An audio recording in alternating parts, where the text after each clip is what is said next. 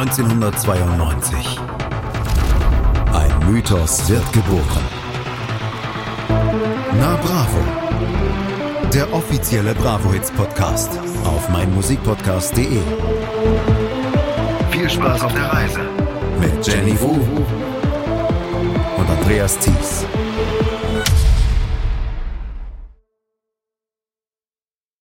Hi, hier sind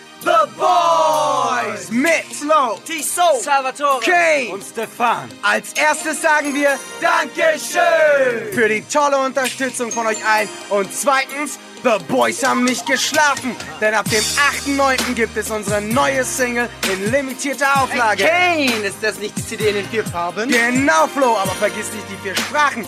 Und jetzt viel Spaß mit den Bravo-Hits. Viel Spaß mit den Bravo-Hits und viel Spaß mit Na Bravo. Herzlich willkommen zur ersten Ausgabe 2022 von Na Bravo, dem offiziellen Bravo-Hits-Podcast. Hallo Jenny. Hallo Andreas. Hui, hui, oder wie er am Ende macht. Wir sind The Boys. Wir sind na bravo, endlich im neuen Jahr angekommen. Endlich im neuen Jahr angekommen. Es war der 29. August 1997, als die Bravo Hits 18 erschienen ist. Und da war unter anderem The Boys drauf. Und die haben auf dieser CD einen speziellen Gruß hinterlassen. Wir haben jetzt nicht abgespielt, was sie dann noch a cappella gesungen haben.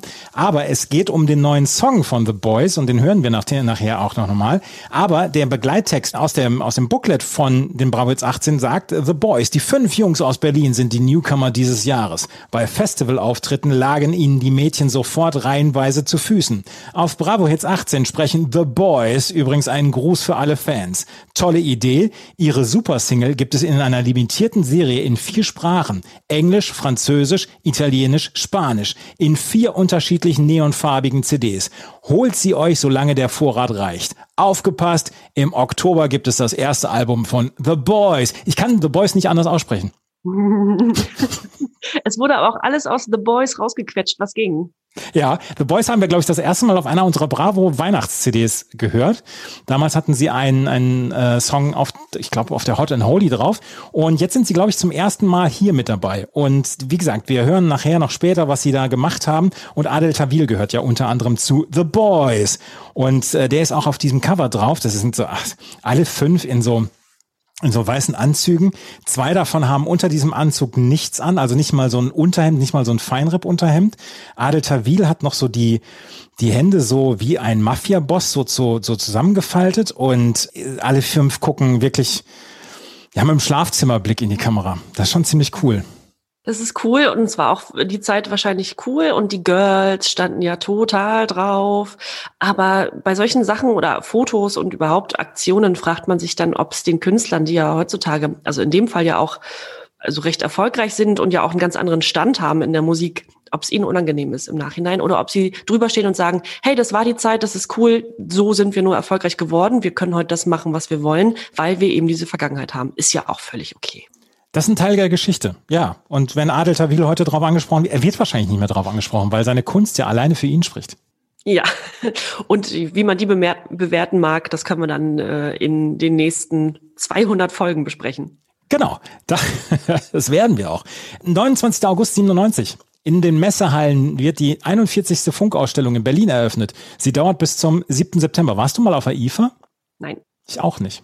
War aber früher ein richtig großes Ereignis so mit Thomas Gottschalk Show und, und, und Günter Jauch Show und so. Das war so noch in den 80ern und in den 90ern äh, hat das so langsam dann abgenommen mit der Fernsehpräsenz, aber war immer so eine, so eine Messe, wo ganz viele Leute dabei waren und was wohl wirklich immer ein, ein fester Termin war. Wie gesagt, wir können zu IFA dann leider nichts sagen. Ich habe, ähm, kannst du dich an den Sommer 97 erinnern? Absolut besprechen wir auch später noch, aber das war einer der, ähm, ich bin, ich bin quasi zum Mädchen geworden, zum, also zu einem, zum pubertären Mädchen.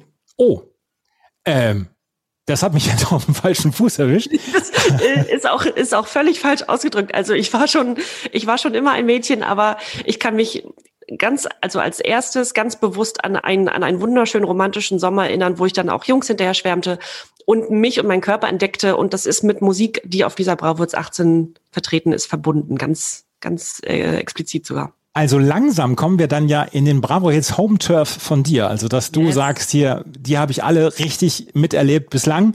Hat ja immer nur Opa vom Krieg erzählt.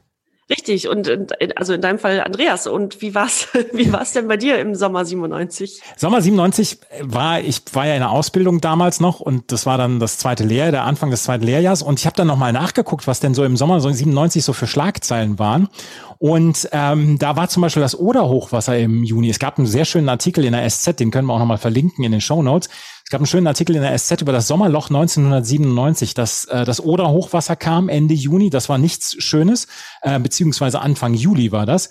Und dann im August gab es dann noch, oder Anfang August ist dann Lady Diana verstorben, als sie bei einem Autounfall ums Leben gekommen ist. Sie war damals oder der Fahrer oder sie wollten vor Paparazzi fliehen und ähm, sie ist dann, Fahrer hat sich dann, ja, versteuert und der Wagen ist vor eine Leitplanke geknallt oder vor eine Mauer.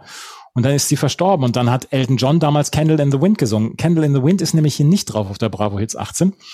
Was ich 1997 gemacht habe, ich habe zum ersten Mal auf einem 30. Geburtstag den DJ gemacht.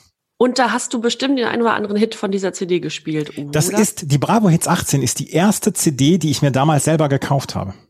Ja, gut, siehst du, so geht's los. Und das, äh, das können wir ja auch schon mal verraten. Da sind ordentlich Hits bei und auch richtig, also Sachen, die man heute noch hört und sagen kann, fand ich gut, finde ich immer noch gut, oder? Ja, und dann auch so ein bisschen, naja, man, man hat so ein bisschen was wiederentdeckt dann auch. Und wiederentdeckt ist ja auch dann so ein Thema, was sich hier durch die Bravo-Hits dann so durchgezogen hat. Wir haben jetzt genau ein Jahr Bravo-Hits und nah Bravo hinter uns. Wenn ich das so wie in einem Workshop äh, sagen würde, Jenny, was sind deine Learnings aus dem letzten Jahr? naja, da ich ja nun sehr klein war, also als wir begannen im Jahr 1992, da war ja noch nicht so viel los bei mir. Äh, aber jetzt äh, so im letzten Jahr, also vor allem bei den Bravos aus dem Jahr 96 und den Best-ofs, da hat man doch schon wieder den ein oder anderen Song wiederentdeckt, für sich wiederentdeckt. Und ich muss gestehen, dass ich zwei Songs, ich kann auch sagen welche, jetzt wieder höre und auch immer noch höre. Hast Dann, du da auch welche? Ich habe einen Song, den ich wirklich komplett wiederentdeckt habe und dann heute noch regelmäßig höre. Ähm, aber ich bin sehr gespannt jetzt auf, auf deine beiden äh, Songs, die du genannt hast oder nennst. Urban Cookie Collective mit The Key zum Beispiel. Ja.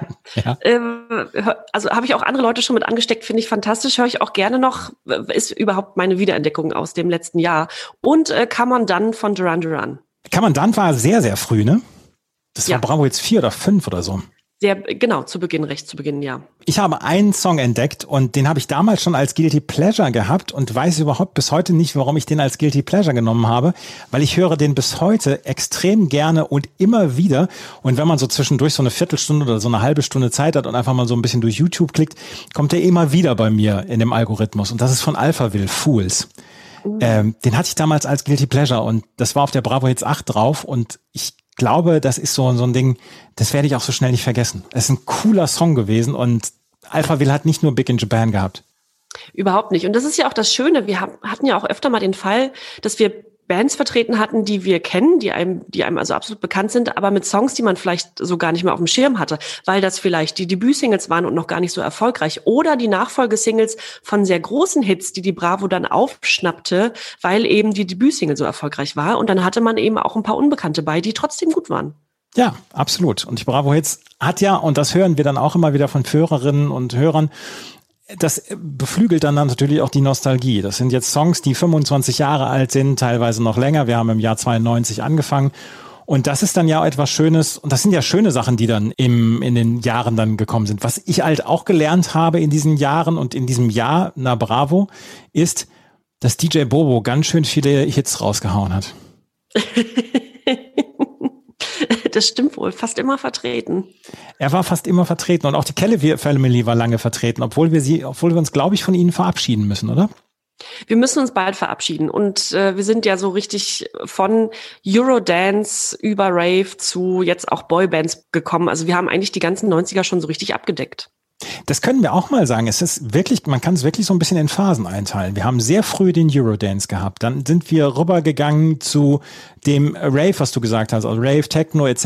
Wir sind jetzt gerade dann auch in dieser großen Phase der Love Parade gewesen. Wir haben jetzt die ganzen Boybands und ich bin sehr gespannt, was uns noch so für Trends erwarten, die wir vielleicht dann über so drei, vier, fünf Bravo-Hits dann abgedeckt haben. Und ähm, das ist eigentlich ganz spannend. Aber ich gebe auch offen zu, Eurodance hatte ich mir zwischendurch etwas überhört. Da gab es einige Ausgaben, wo wir so ein paar Lieder geskippt haben, äh, einfach aus gesundheitlichen Gründen. das, das war uns dann doch nicht wert. Da muss man jetzt nicht alles ausschlachten, aber äh, ich glaube, wir haben das trotzdem ganz gut abdecken können. Hast du denn so ein paar Songs oder ein, zwei Sachen, die du vermisst hast in dem, in dem letzten Jahr?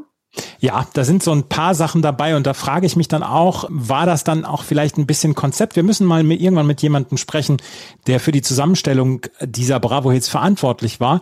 Aber diese ganze Britpop-Phase zum Beispiel, die hat mir so ein bisschen gefehlt. Wir haben Oasis heute drauf, aber das war schon, ja, das war schon so nach Wonderwall und nach dem uh, What's the Story Morning Glory. Das hat mir so ein bisschen gefehlt und was mir auch so ein bisschen gefehlt hat und wo ich dann auch denke, ja, vielleicht war das damals für die Bravo-Hits Hörerschaft nicht unbedingt das Richtige, solche Bands wie zum Beispiel Nirvana, die ja Mitte der 90er dann noch immer sehr groß waren. 94 kam zum Beispiel das Album von, äh, das Unplugged-Album von Nirvana raus, noch nach dem Tod von Kurt Cobain und da zum Beispiel war nichts auf den Bravo-Hits drauf. Also so ein bisschen die härteren Indie-Sachen und dann auch so eine Sachen, was ich vorher dann gesagt habe. Also das, das hat mir vielleicht so ein bisschen gefehlt. Hat dir was gefehlt?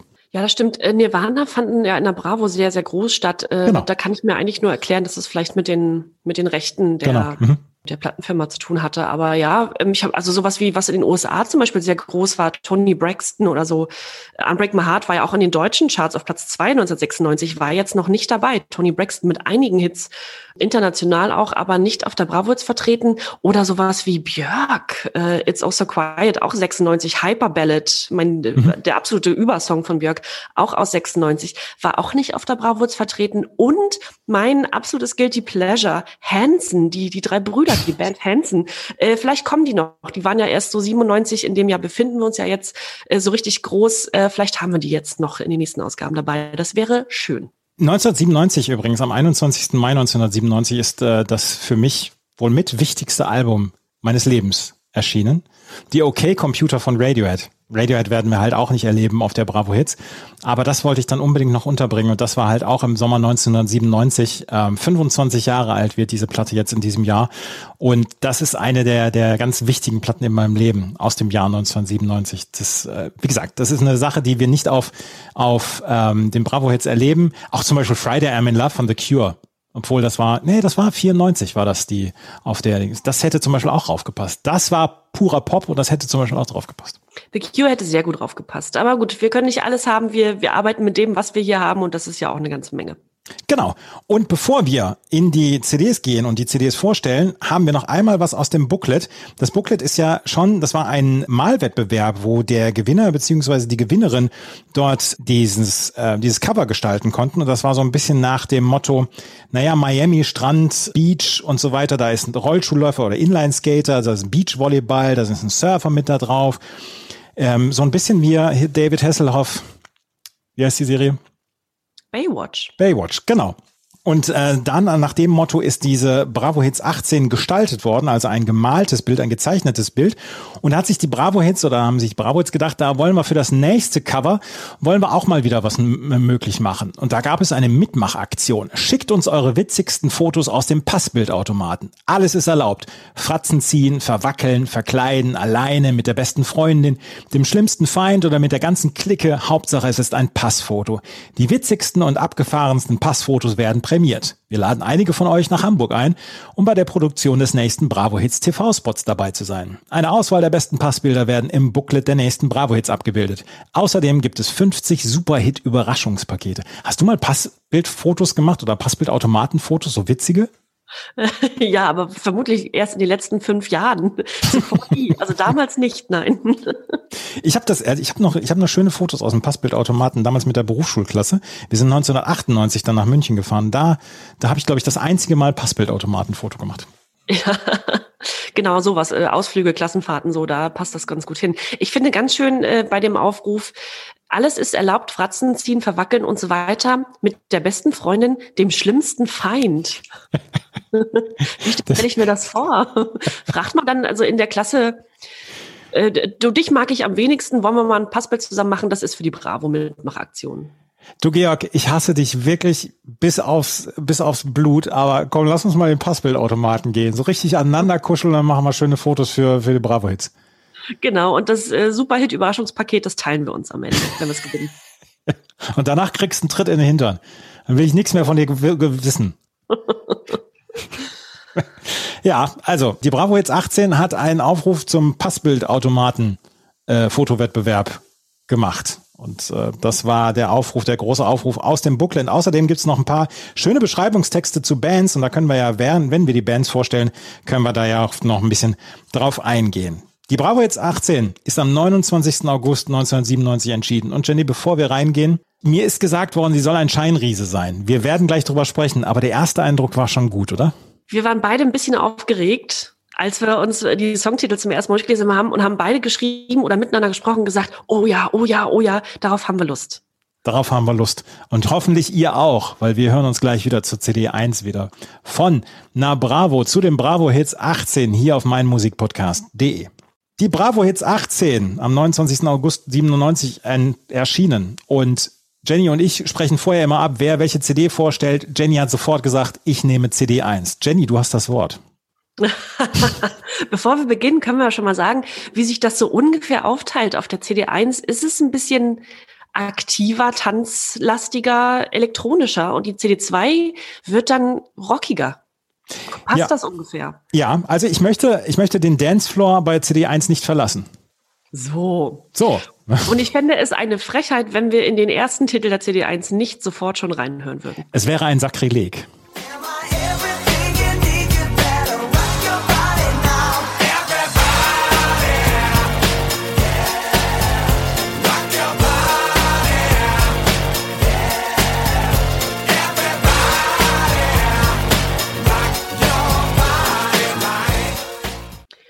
Backstreet's back, alright.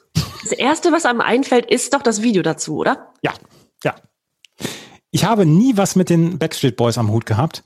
Das ist ein Riesensong. Riesensong, oder? Wir haben es nachgetanzt, kann ich mich erinnern, also auch mit diesen abkippenden Händen und so weiter. Das Video ist wohl äh, so ein bisschen angelehnt oder hatte als Vorbild das, äh, diese Geisterhausästhetik von Michael Jacksons Thriller. Das mhm. ist ihm nicht so ganz gelungen, aber es ist trotzdem ein ganz schön dickes Ding. Das ist ein, das ist ein dickes Ding. Ja. Everybody von den Backstreet Boys, nicht nur hierzulande eine der erfolgreichsten Singles der Backstreet Boys, ist aber, und das finde ich ganz kurios, ähm, inter, also auf dem zweiten internationalen Album der Backstreet Boys entschieden, erschienen und dem ersten in ihrer Heimat in den USA. Denn die waren schon also im europäischen Raum sehr viel erfolgreicher als dann äh, als sie dann in den USA hinterherzogen. Und der Präsident des Plattenlabels Labels Jive Records, äh, unter dem sie damals standen, äh, fand es recht ungewöhnlich, die erste Single in den USA dann äh, Backstreets Back zu nennen vom Album, vom gleichnamigen Album Backstreets Back, was also auch das erste in den USA war, weil sich das anhört, als hätte es die schon gegeben. Und die fanden ja vorher überhaupt nicht in den USA statt. Mhm. Aber äh, weil sich dieser Song also international wild verkaufte und es auch schon über eine Million Einheiten gab und produziert wurden, hat man ihn dann genommen und der erreicht dann auch Platz vier der US Billboard Charts, Charts und erhielt Platin mit dann 2,5 Millionen verkauften Singles in den USA. Wahnsinn. In sieben Ländern auf Platz zwei, unter anderem Deutschland, der Schweiz, Dänemark, Costa Rica und so weiter und Platz eins in Ungarn, Rumänien und Spanien, Platz drei in den Singles in Großbritannien, also riesig. Es ist aber doch eine amerikanische Band, ne? Ja, ich bin, ich, ich finde es erstaunlich, dass diese Band erst in Europa stattgefunden hat und erst dann den Weg rüber in die USA geschafft hat. Natürlich haben wir immer mal wieder äh, Bands gehabt, wie zum Beispiel die Spice Girls, haben wir auch schon drüber gesprochen, dass die unbedingt auf dem amerikanischen Markt landen wollten, aber es nicht so richtig geschafft haben erst und das dann hinterher geschafft haben. Das waren aber britisch, das war eine britische zusammengestellte Band, dass eine amerikanische Band erst in Europa äh, an den Start geht und erst in Europa Erfolg hat und erst dann aber auch doch in den USA richtig großen Erfolg hat. Das finde ich erstaunlich. Das ist so selten passiert, aber das war bei den Boybands tatsächlich der Fall. In Sync hatten ja auch, also nicht zuerst, aber dann noch den größeren Erfolg erstmals in Europa. Und bei den Backstreet Boys war es so, dass sie, dass sich ja dann später erst Manager um die, um die äh, rissen, als sie dann in den USA groß war. Und da gab es ja diesen, diesen, ähm, dieser Lou Pearlman, glaube ich, der sich dann der Band annahm und die dann nochmal richtig, richtig groß machte. Aber Everybody war dann auch wirklich die erste große Single in ihrer Heimat, in den USA. Riesenhit. Riesenhit, Backstreet Boys mit Everybody. Ähm, tanzen wir gerne nochmal auf TikTok für euch nach. wir werden euch nur nicht sagen, wo auf TikTok. Betonung liegt auch auf gerne. Titel 2 der CD1 äh, sind bereits vertreten gewesen bei uns. C-Block mit Summertime, diesmal äh, der Nachfolger von So Strong Out, Out, was wir schon hatten. Summertime hat es auf Platz 19 geschafft, war also ein bisschen weniger erfolgreich als die zwei Vorgängerhits. Auf der 3 haben wir Tic Tac Toe, äh, hatten wir auch schon zu Gast bei uns mit Mr. Wichtig. Ich möchte kurz aus dem Text vorlesen. Er sagt jetzt, sei doch mal still, das war doch nur ein Spiel. So wie du mich anschaust, haben wir ja wohl das gleiche Ziel. Ich denke, wir sollten den Strand so langsam mal verlassen. Ich werde dir was zeigen, da wirst du oh oh erblassen. Ja, worum geht's da wohl? Weiß ich nicht, um, um eine CD-Sammlung?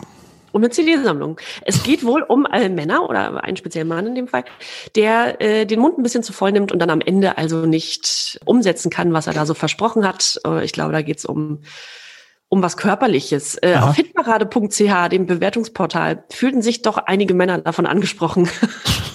das will ich jetzt nicht weiter vorlesen, aber andere kommentierten, unter anderem mit einem Stern von sechs. Dieser auf fünf Minuten gestreckte Computerschrott ist nur noch peinlich. Damals waren Tic-Tac-Toe bereits auf dem absteigenden Ast. Wirklich viel Innovatives war da nicht mehr drin. Ich kann mich erinnern, dass ich den Song gar nicht so schlimm fand damals. Natürlich ist das jetzt nichts gewesen, wo ich gesagt habe, ja, das, das lege ich mir in den CD-Player oder so. Aber ich empfand das damals als nicht so schlimm. Und eigentlich, die Message dieses, dieses Songs ist ja gar nicht so schlecht, oder? Das stimmt. Und wir sprachen ja auch schon darüber, dass Diktator, also dass solche Bands, die man heute vielleicht, äh, wo man so ein bisschen müde lächelt und sagt, na ja, das hat ja früher nicht die Kinder erzogen oder die, die, oder das Dr. Sommer-Team oder die Elternaufklärung ja. ersetzt. Aber vielleicht spielte das schon eine Rolle. Und sowas, es bleibt halt hängen. Und bei, ach, weiß ich nicht, jungen Mädels oder auch Jungs, dann, da denkt man sich auch schön mit dem Thema auseinandergesetzt. Ja, kenne ich so eine Situation oder würde mhm. ich genauso reagieren. Also irgendwie relatable, wie man sagt. Äh, das kann schon sein. Und so wie du gerade sagtest, so schlimm fandst du den gar nicht ein User auf, auf äh, hitparade.ch hatte wohl zuerst mal kommentiert, zum Glück ihr letzter großer Wurf. Und dann, das war 2004 und 2021 nochmal ein Update gegeben und geschrieben, jetzt gefällt es mir aber doch ganz gut. Das war ich, der die Kommentare geschrieben hat. das war Andreas Thies, A.T. Ja, du hättest drauf kommen können. Mr. Wichtig, aber immerhin Gold in Deutschland geholt, Platz 6, 17 Wochen in den deutschen Charts. Platz 6 in Österreich und Platz 10 in der Schweiz, also relativ erfolgreich. Auch relativ erfolgreich auf der 4 Ricky Martin mit Maria. Ricky Martin, gerade 50 Jahre alt geworden am 24. Dezember. Sieht einfach immer noch aus wie damals, als eben dieser Sommer halt rauskam. Ich habe mir jetzt nochmal alte Videos angeguckt, alte Bilder und neue Videos. Exakt derselbe Mensch, der ist einfach nicht gealtert. Der ist, ich wollte auch sagen, der ist relativ gnädig gealtert, ne? Ja, schon, ja. Maria war eines dieser Lieder, die ich von ansprach, die quasi den Sommer 97 für mich definierten. Das war der vorletzte Sommer in meiner Heimat und ich bin ja am Wasser aufgewachsen. Wir hingen also den ganzen Sommer am Strand ab. Das war sehr schön. Und da hatte irgendjemand also einen Kassettenrekorder mit oder sowas. Ich erinnere mich nur noch, also in unserer Clique gab es jemanden, der da so ein so ein Kassettenrekorder stehen hatte oder ein Radio oder so ein ich, Radio muss das ja gewesen sein. Und es lief Maria rauf und runter. Und wir sind immer mit dem Fahrrad zur Schule gefahren morgens. Und ich weiß, dass wir das Lied nachgesungen haben. Dass wir lautstark Hände, also wie sagt man denn, handfrei Fahrrad gefahren sind. Ja.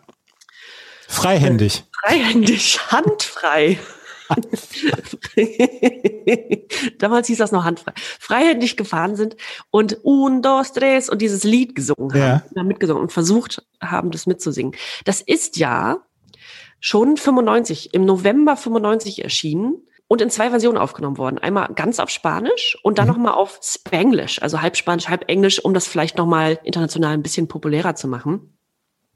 Und in den US-Charts zum Beispiel fand der Song anfangs überhaupt noch gar nicht statt. Also Platz 88, ja, aber das war ja nichts. Aber Ricky Martin als Künstler war eigentlich erst so ab 1999, also zwei Jahre später, mit Livin La Vida Loca so richtig angekommen in den USA. Davor hatte er, kann sich erinnern, WM zwei, äh, 1998 in Frankreich hat er den Titelsong ja. zur Fußball-WM beigesteuert mit Copa de la Vida. Also 97 die neu auferlegte Version von Maria, 98 Copa de la Vida zur Fußball-WM und dann 99 Live in la Vida Loca, der ganz, ganz große Durchbruch. Das ist, sind ungefähr die Anfänge von Ricky Martin, der ja eigentlich auch früher Soap-Darsteller war, also Telenovela-Darsteller und sich so ein bisschen als Schauspieler und Sänger Namen machte. Aber der ist ja, also das ist ja kometenhaft durch die Decke gegangen, dann damals. Für ihn, seine Karriere. Absolut. Ja. Ja. Also Maria in Deutschland wahnsinnig erfolgreich. Platz drei und Gold. Ebenfalls Gold und Platz drei in der Schweiz, Platz vier in Österreich, in Großbritannien auf der sechs, Spanien auf der, auf der elf. Also in Europa ein Riesenhit. Aber Jenny, einmal noch gerade zurück zu deinem Sommer am Wasser. Das sind ja. ja, das ist ja der Stoff, aus dem dann die ganzen Coming-of-Age-Romane geschrieben werden, ne? Richtig. Also die, alles, was dazu gehört sich unwohl fühlen im Bikini oder so, äh, es ist Sommer, es ist warm, dann dieses Klickengefüge, mit wem bin ich jetzt eigentlich befreundet, ist das meine Freundin, gehört die zum Freundeskreis, ne, fühle ich mich überhaupt wohl. Und dann gab es also einen Jungen äh, bei uns im Ort, den alle total toll fanden. Und wenn der aus dem Wasser stieg mit seinen nassen Haaren und Maria im Hintergrund lief, das war was. Lass uns das nicht vertiefen. Nein, lieber nicht. Sonst fange ich an zu schwer. Es war ein schöner Sommer. Es war ein sehr schöner Sommer und an, wie gesagt, Ricky Martin mit Maria erinnere ich mich noch sehr genau und auch an einen anderen Song, den du nachher vorstellen wirst auf der CD2. Ja, es wäre ja, es wäre ja schade, wenn wir den Song vielleicht nachher nicht nochmal hören würden. Naja, kommen wir, kommen wir vielleicht noch drauf. Ach, Andreas, ich bin leicht zu durchschauen heute, aber das, da kommen wir später zu.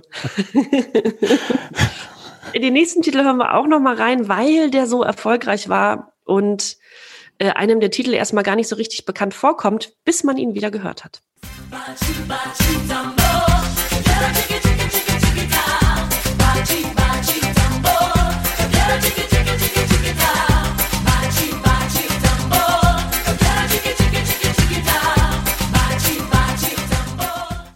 Lieber Andreas, hat dieses Lied deinen Sommer 97 definiert?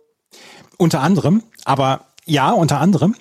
Das ist, was ich vorhin erzählt habe, dass ich da ähm, zum ersten Mal auf den 30. Geburtstag aufgelegt hast, habe.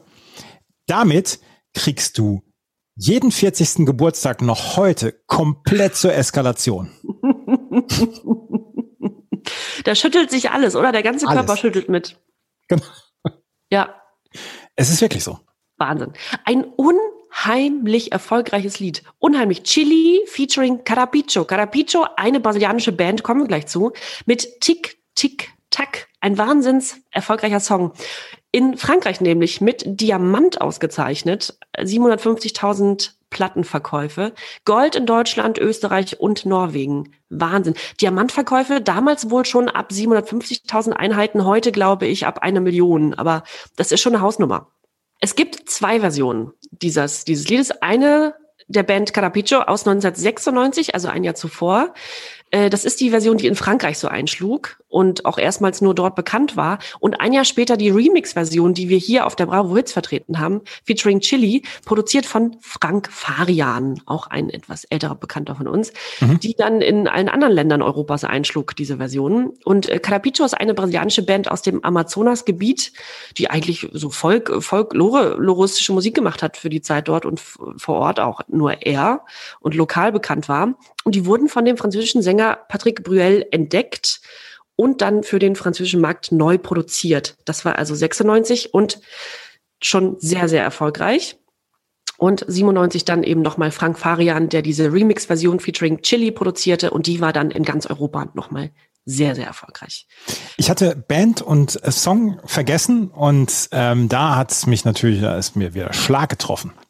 Oder? Also genau, wenn man das so liest, tick, tick, tack, naja, weiß man nicht. Und sofort ist es da, nach einer Sekunde.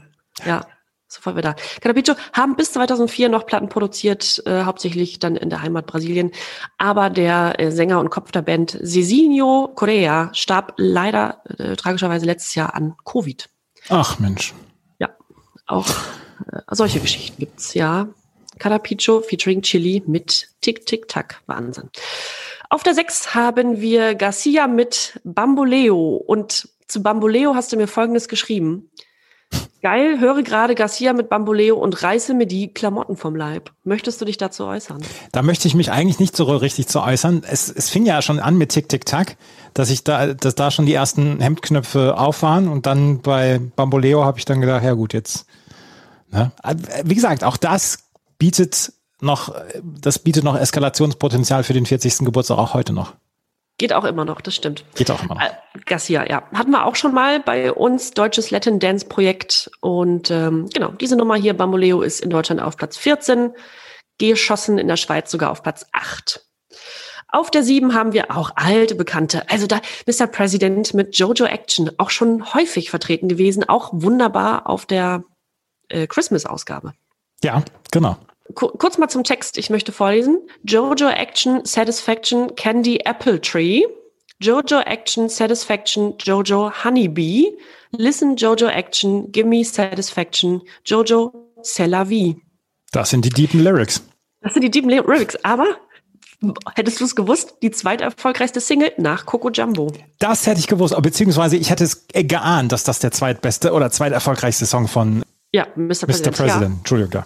Ja, äh, Jojo Action, genau. Als ich es las, habe ich auch gedacht, ja, war ein, war ein Überhit. Aber wenn man es dann nochmal hört, es ist total langweilig. ja, da geht, also andere Songs von denen gehen ja komplett, äh, gehen ja komplett wie eine Rakete hoch, aber der ja gar nicht. Platz 4 und Gold in Deutschland. Gold. Dieses Lied. Platz 3 in Österreich und 5 in der Schweiz. Es war der Sommer 97, Jenny. Ja, aber Mr. President konnten auch ohnehin dann schon machen, was sie wollten. Zu dem Zeitpunkt auf jeden Fall, ja. Ja. Ja, auf der 8 haben wir eine Band, die eigentlich unter ihrer Abkürzung besser bekannt ist. Die Light Funky Ones, kurz LFO, mit Sex You Up the Way You Like It. LFO war eine äh, auch US-amerikanische ja, Boyband, bestehend aus drei Mitgliedern, die eigentlich auch nur zwischen 98 und 2001 erfolgreich war. Danach gab es dann mehrere Trennungen und Wiederbelebungsversuche, wie das so oft der Fall ist, aber ohne bleibenden Erfolg.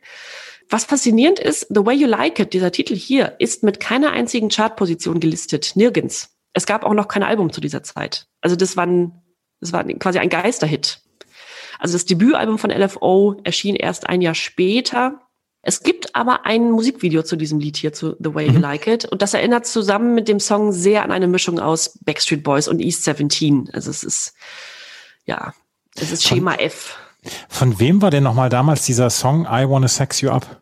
I wanna sex you up. Wer war denn das? Das werde ich googeln, während du weitermachst. Das, äh, ja, das möchte ich jetzt noch wissen. Ja, also wieso und warum dieses Lied dann überhaupt es über den großen Teich geschafft hat und auf diese Bravo-Hits, ist mir ein bisschen Rätsel. Vielleicht hat die Plattenfirma den rübergeschoben und gehofft, dass die Jungs in Europa was reißen. Aber wie gesagt, kurzer internationaler Erfolg stellte sich dann erst so ein bisschen ab 1999 ein, aber dann eben auch nur bis 2001. Color Me Bad hieß die Band. I Wanna Sex You Up von 1991. Das war noch vor den Bravo-Hits. Color Me Bad. War das ein One-Hit-Wonder? Ein bisschen, oder? Ja, war's. Wahnsinn. Ja, LFO. Ich dachte eigentlich, als ich LFO las, ja, kennt man doch. Nee, kennt man nicht. LFO war nicht so richtig. Es war eine dieser vielen, vielen Boybands und Sex You Up the Way You Like It war, wie gesagt, überhaupt nicht in den Charts zu finden. Auf der neuen haben wir ein Stück, in das wir reinhören, und zwar Tu Ivisa mit Oh La La La.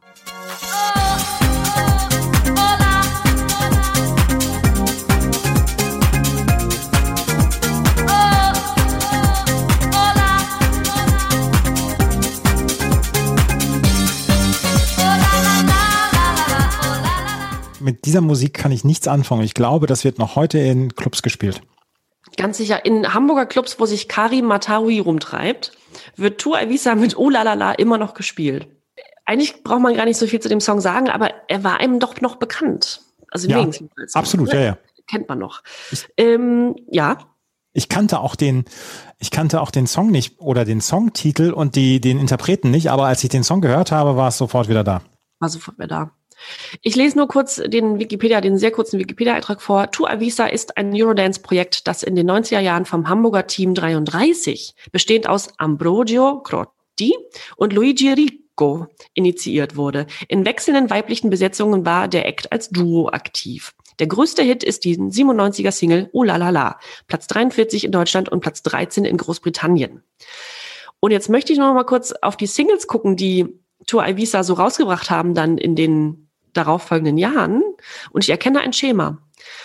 Move Your Body, Boy Are You Ready, Hey Boy, Amigo, Big Fiesta, Hot Summer Night, Ale Ale und Davai Davai. Weiß man auch Bescheid. Da weiß man Bescheid. Und man weiß auch ungefähr, welche, welche Hörer, Klientel, Hörerinnen, Klientel angesprochen wird. Ungefähr. Es, es ist Clubmusik. Also es ist keine Liebeskummermusik. Es ist kein Liebes, nein. Es ist auch nichts Tiefschürfendes, es ist Clubmusik. So. Ja, auf der 10 haben wir Bellini mit Karneval und auf hitparade.ch schreibt der User Nagel, sehr treffend, relativ müder Nachfolger von Samba de Janeiro und das brauchen wir nicht weiter zu kommentieren. Genau, hört sich genauso gleich an. Hört sich exakt so an. Auf der 11 haben wir Plastic Voice in Klammern Ex Plastic Noise mit Los Niños del Parque. Und Plastic Voice ist ein Hausprojekt von Gerd Hilgemann und Marc Albrecht, der uns besser bekannt ist als Mark O. Ähm, es gibt nämlich ein Video, ich habe mir gedacht, Plastic Voice noch nie gehört, mir das Video angeschaut und dann sieht man also ein sehr bekanntes Gesicht ähm, mit einem sehr signifikanten Bart, der irgendwas auf Spanisch reinplappert. Und dachte ich, der sieht aus wie Mark O, kann doch gar nicht sein. zack, zack, gegoogelt, es ist Mark O. Es ist also ein Hausprojekt von Mark O und Gerd Hilgemann. Los Niños del Parque erreichte Platz 44 in Deutschland und 26 in Österreich und blieb dann auch die einzige in den Charts gelistete Single dieses Projekts. Auf der 12 haben wir Dr. Motte und Westbam mit Sunshine. Und das ist dann schon also das war ja der Titeltrack zur Love Parade 1997 mhm. und das war dann schon doch eine andere Nummer als so Mark O und so weiter. Das war dann die große, große Zeit der Love Parade schon. 97 war das Ding überragend groß. Und ähm, Westbam ja übrigens der einzige DJ, der auf allen Love Parades von 1989 bis 2008 aufgelegt hat. Mhm. Auf allen. Und Dr. Motte, ebenfalls DJ und Produzent und eben Gründer und Veranstalter der Love Parade. Äh, übrigens beides meine Nachbarn. und Klar. mal wieder Kneipentalk mit Wu. Den einen mögen wir hier, der andere hat sich mit ähm, verfassungsfeindlichen Äußerungen und ekelhaftem Verhalten disqualifiziert. Darauf möchte ich nicht weiter eingehen, aber Dr. Motte, Motte ist also umstritten. Westbam äh, nach wie vor sehr aktiv. Ja, ein Riesenhit. Ich kann mich erinnern, dass ich, und das gehört auch zu meinem Sommer 97 und zum, ich sage es mal, Erwachsenwerden in Anführungszeichen. Ich habe vor dem großen Spiegel, Schlafzimmerspiegel meiner Eltern getanzt mit Zunge raus und wollte unbedingt ein Zungenpiercing haben. Durfte ich natürlich nicht mit elf und habe mir dann so einen Stecker auf die Zunge gelegt, der aussieht wie ein Zungenpiercing und also zu Sunshine sehr aktiv getanzt vom Spiegel mit Zunge rausgestreckt. Habe ich glaube ich schon mal erzählt, weiß ich nicht, aber das ist wirklich Sunshine. Dazu habe ich ewig, ewig getanzt vorm Spiegel. Obligatorische Frage, die ich jedes Mal stelle, wenn wir über die Love Parade sprechen. Du warst nie da, ne? Ich war nie auf der Love Parade. Nein. Nee, nein. Habe ich leider ja. nie den Weg dahin gefunden. Alles klar. Das, das, wollte ich nur wissen. Schade eigentlich, ja. War auch viel zu jung damals, war das. Ja, ja. Du, hätte ich ja nicht machen können. Nein, nein. Nee. Platz 5 in Deutschland, Platz 10 in der Schweiz. Sunshine von Dr. Motto und Westbam, ein Wahnsinnshit. Wir bleiben in Berlin Tiergarten auf der Love Parade und hören in die nächsten Rave-Klassiker mal rein.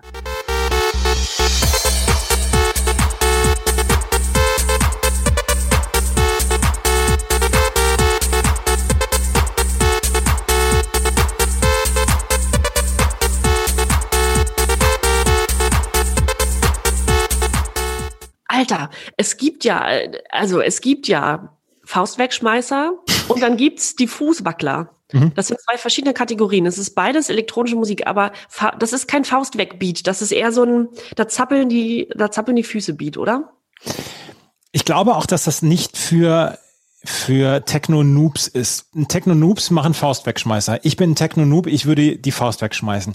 Das ist dann eher für, ich glaube, erfahrene Rave-Gänger, erfahrene Love Parade-Gänger und die ja. sind dann eher auch entspannt beim Tanzen zu diesem Song, oder? Könnte ich mir vorstellen, ja. Ich fühle nichts. Entschuldigung. Ich, ja, gut. Nein, wie gesagt, das ist also immer noch großes Thema Love Parade, da fühle ich ein bisschen was. Es ist Dahul mit Meet Her at the Love Parade, wie also der Name schon sagt. Ich glaube aber, dass Dahul, DJ Hooligan, gar nicht 97 zu diesem Song, also auf der Love Parade aufgelegt hat, sondern erst ab 98. Der fand da noch nicht so richtig statt. Ja. Wir wissen auch immer noch nicht, ob Frank Tomicek, aka DJ Hooligan, in äh, gewalttätige Ausschreitungen involviert gewesen war bei der Fußball-WM 98. Darüber sprachen wir schon mal. Also ja, das ist auch immer noch offen, er bestreitet es ja. Es ist also der endgültige Sprung zum Rave für Dahul. Platz 4 in Deutschland, Platz 15 in, was elektronische Musik betrifft, ja eher elitäre Großbritannien. Also schon ein, ein großes Ding. Mit dir macht er nichts, mit mir macht er ein bisschen was. Da hol mit Meet Her at the Love Parade. Mich hat er nicht auf der Love Parade getroffen, kann ich dazu sagen. Ich war nie da. Auf der 14 haben wir etwas, von dem ich nicht weiß, wie ich es aussprechen soll. Ich sage mal Usura. Ja, hätte ich auch gesagt. Usura. Mit Open Your Mind 1997. Es ist der Bravo Hits Hit-Tipp. Und da habe ich gedacht, na, da muss man schon mal ein bisschen genauer hinhören, wenn es der Hit-Tipp ist.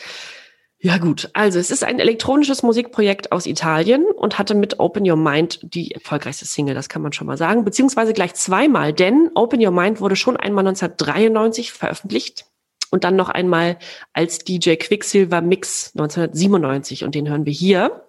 Open Your Mind ist übrigens mit einem Sample von Simple Minds New Gold Dream versehen, aber das nur am Rande. Die Ursprungsversion aus 1993 war die international erfolgreichere, Nummer eins in den europäischen Dance-Charts immerhin, in Deutschland auf der acht. Und die Remix-Version hier aus 97 war zwar wieder ein Verkaufsschlager in Großbritannien zum Beispiel, Platz drei in den Dance-Charts, aber in Deutschland zum Beispiel nur auf Platz 64. Ich möchte nur kurz einmal den Text vorlesen. Open your mind, open your mind, open your mind, open your mind. Oh, oh, oh, oh, oh, oh, oh, oh. Das geht die ganze Zeit so. Und laut Wikipedia sind, das muss man sich auch mal kurz auf der Zunge zergehen lassen, die Anzahl der Songwriter aufgelistet in diesem Lied. Und es sind neun. Ja. Kann ja. man nachlesen. Kann man nach es sind neun, neun äh, vorrangig italienische Songwriter für einen Song, der aus vier Wörtern besteht. Insgesamt aus vier Wörtern. Das, das ist wie früher, wenn man so ein Fünf-Minuten-Referat mit drei Klassenkameraden gemacht hat und der Lehrer dann gefragt hat, und wie viele Kalorien habt ihr dafür verbraucht? Ja, exakt.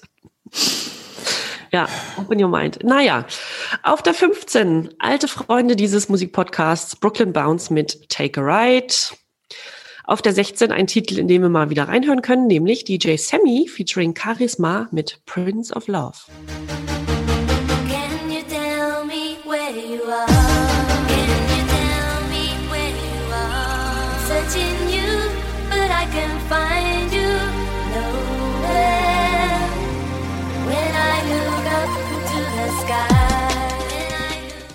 Wahnsinn. Kennst du das noch, Andreas? Und weißt du, wer sich, wer sich hinter dem Pseudonym Charisma verbirgt? Also wer hier singt? Nein, das weiß ich nicht. Das ist Luna. Ach. Das ist Luna und DJ Sammy. Ähm, also die, genau, es geht hier um DJ Sammy featuring Charisma. DJ Sammy ist gebürtig Samuel Buria, ein spanischer DJ und Musikproduzent und nicht nur Projektpartner von Luna, sondern war auch ihr damaliger Lebenspartner. Ähm, genau, von Luna, die gebürtig Marie-José van der Kolk heißt. Und die beiden nannten sich also bis 2002 als DJ-Duo DJ Sammy featuring Charisma und seit 2002 dann Luna. Also Luna war ein Projekt. Luna ist nicht nur sie als Sängerin, sondern Luna war schon immer das Projekt aus äh, DJ Sammy, ihrem damaligen Partner und ihr. Die beiden haben auch eine Tochter zusammen und leben auf Mallorca, aber sind seit 2007 kein Paar mehr. Prince of Love hüpfte in Deutschland auf Platz 24 der Charts. Mehr muss man darüber aber auch nicht wissen. Es wurde dann erst erfolgreich durch äh, die Umfilmierung, oder? Ja, genau. DJ Sammy ist wohl auf Mallorca oder auf den Balearischen Inseln in der Partyszene ein relativ großer Begriff. Ne?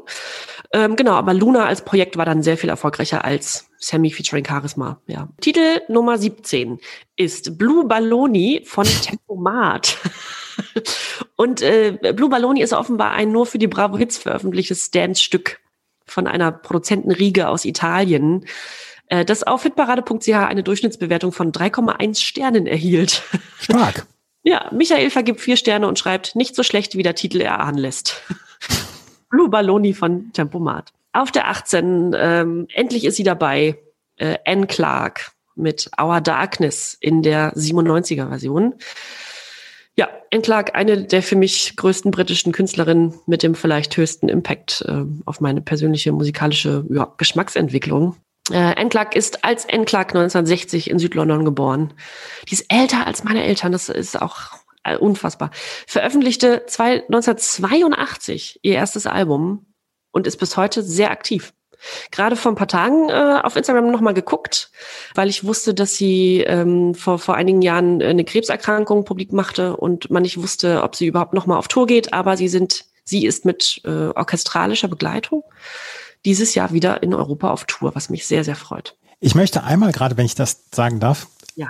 ich möchte einmal gerade sagen, ich habe beim Wiederhören dieser Bravo Hits 18 einen diebischen Spaß an diesem Song gehabt. Und ich erinnere mich dann wieder, und da können wir jetzt auch mal wieder die Musikbox in Minden ins Gespräch bringen, Unbedingt. dass ähm, Mitte der 90er gab es am Dienstag den Darkwave und Elektronikabend, also Darkwave äh, und Gothic-Abend und so weiter. Und da gab es immer die Grenzwellen mit Ecki Stieg. Ecki Stieg war ein war ein Moderator von, ich glaube, FFN damals, der immer so Darkwave-Sendungen im Radio hatte. Und der ist dann durch die Lande getourt und hat aufgelegt überall. Und dienstags war er halt in der Box. Und da lief N. Clark und da habe ich das zum ersten Mal gehört und da fand ich den Song schon damals richtig, richtig gut. Und ähm, ich glaube, der ist dann auch in dieser Szene dann nach wie vor sehr geschätzt, dieser Song. Und ich habe einen diebischen Spaß an diesem Song gehabt. Ich habe bei meiner Mutter unter anderem äh, nochmal diesen Song geschickt oder die sah den irgendwo, als ich den postete. Ich, und dann sagte sie, Mensch, oh Darkness, das hatte ich auf CD, das war der Wahnsinn. Und das hat sie jetzt zum Beispiel wieder für sich neu entdeckt. Ich ja auch, aber N. Clark kommt, begegnet einem eigentlich überall, auch immer noch. Ja. Ich habe zum Beispiel mal eine Morrissey Live-Auftritt gesehen und da wird also zu Beginn dieses Auftritts, das war glaube ich zu seinem 50. Geburtstag in Manchester, äh, wird also auf der Leinwand äh, so, so ein, äh, werden Bilder von Manchester abgespielt und im Hintergrund erzählt eine Stimme, also wirft einfach nur Begriffe ein und ich habe erst Jahre später geschnallt, als ich mir das mal auf YouTube anguckte, dass das N. Clark ist, zum Beispiel. Also die ist mhm. immer überall vertreten, weil die auch eine sehr signifikante Stimme hat und die hat ja auch dieses Spoken Word für sich beansprucht, ne? Also dieses Live-Aufsagen, was so in Richtung poetischer Rap geht oder so. Die ja. ja. also würde sich ja nicht Sängerin nennen, aber sie würde sich eher Spoken Word Artist oder Poetin nennen. Mhm. Ja, und ist ja eigentlich musikalisch zwischen Post-Punk, Elektro, New Wave und ja zuletzt orchestralischer Musik unterwegs. Also die macht ja alles Mögliche, hat zwölf Studioalben aufgenommen, fünf Live-Alben, neun Kompilationen, ein Remix-Album. Also ist sehr, sehr, sehr umtriebig. Our Darkness ist wohl ihr kommerziell größter internationaler Erfolg, eigentlich ja aus dem Jahr 84 und äh, damals schon auf Platz 24 in Deutschland gechartet und dann eben nochmal 1997 auf Platz 56 in Deutschland gestiegen. Die ist also, ich würde mal sagen, in Deutschland eher Kult und gar nicht kommerziell erfolgreich. Also so diese ganz großen Top Ten Platzierungen, die gab es ja nie, aber N. Clark ist ja nun mal, hat eine, ich glaube, breitere, größere Bedeutung äh, wegen ihres Einflusses auf also verschiedene Musikarten und ähm, hat also einen anderen Wert als nur diesen kommerziellen Wert. Es gibt einen sehr aktuellen äh, Dokumentationsfilm über N. Clark, ich glaube aus 2018, namens äh, I Walk Out Into Tomorrow. Und der begleitet sie zwei Jahre auf Tour und im Alltag und ist sehr sehenswert. Kann ich nur empfehlen. Genau, N. Clark mit Our Darkness in der 97er Version. Auf der 19 haben wir Sequential One mit Dreams. Das war ein Dance-Projekt des sehr bekannten DJs André Tannenberger alias ATB und hat im Zeitraum von 97 bis 2002 durchschnittlich erfolgreiche Stücke herausgebracht. Äh, Sequential One Dreams schaffte es nicht über Platz 67 in den deutschen Charts hinaus. Ähm, vielleicht lag es auch ein bisschen daran, dass André Tannenberger selber in dem Lied rappt. Ist das Kritik? Es ist, ja, versteckte Kritik. Nicht, nicht sehr subtile Kritik. Ja, es ist auch, man kann sich's mal anhören. Vielleicht hören wir es vielleicht auch noch später mal. Die CD1 wird natürlich mit ordentlicher Beatverschärfung abgeschlossen. Und wir hören noch mal rein in die 20 Space Frog featuring The Grim Reaper mit I Feel Your Pain. I feel your pain. This is how it should be done.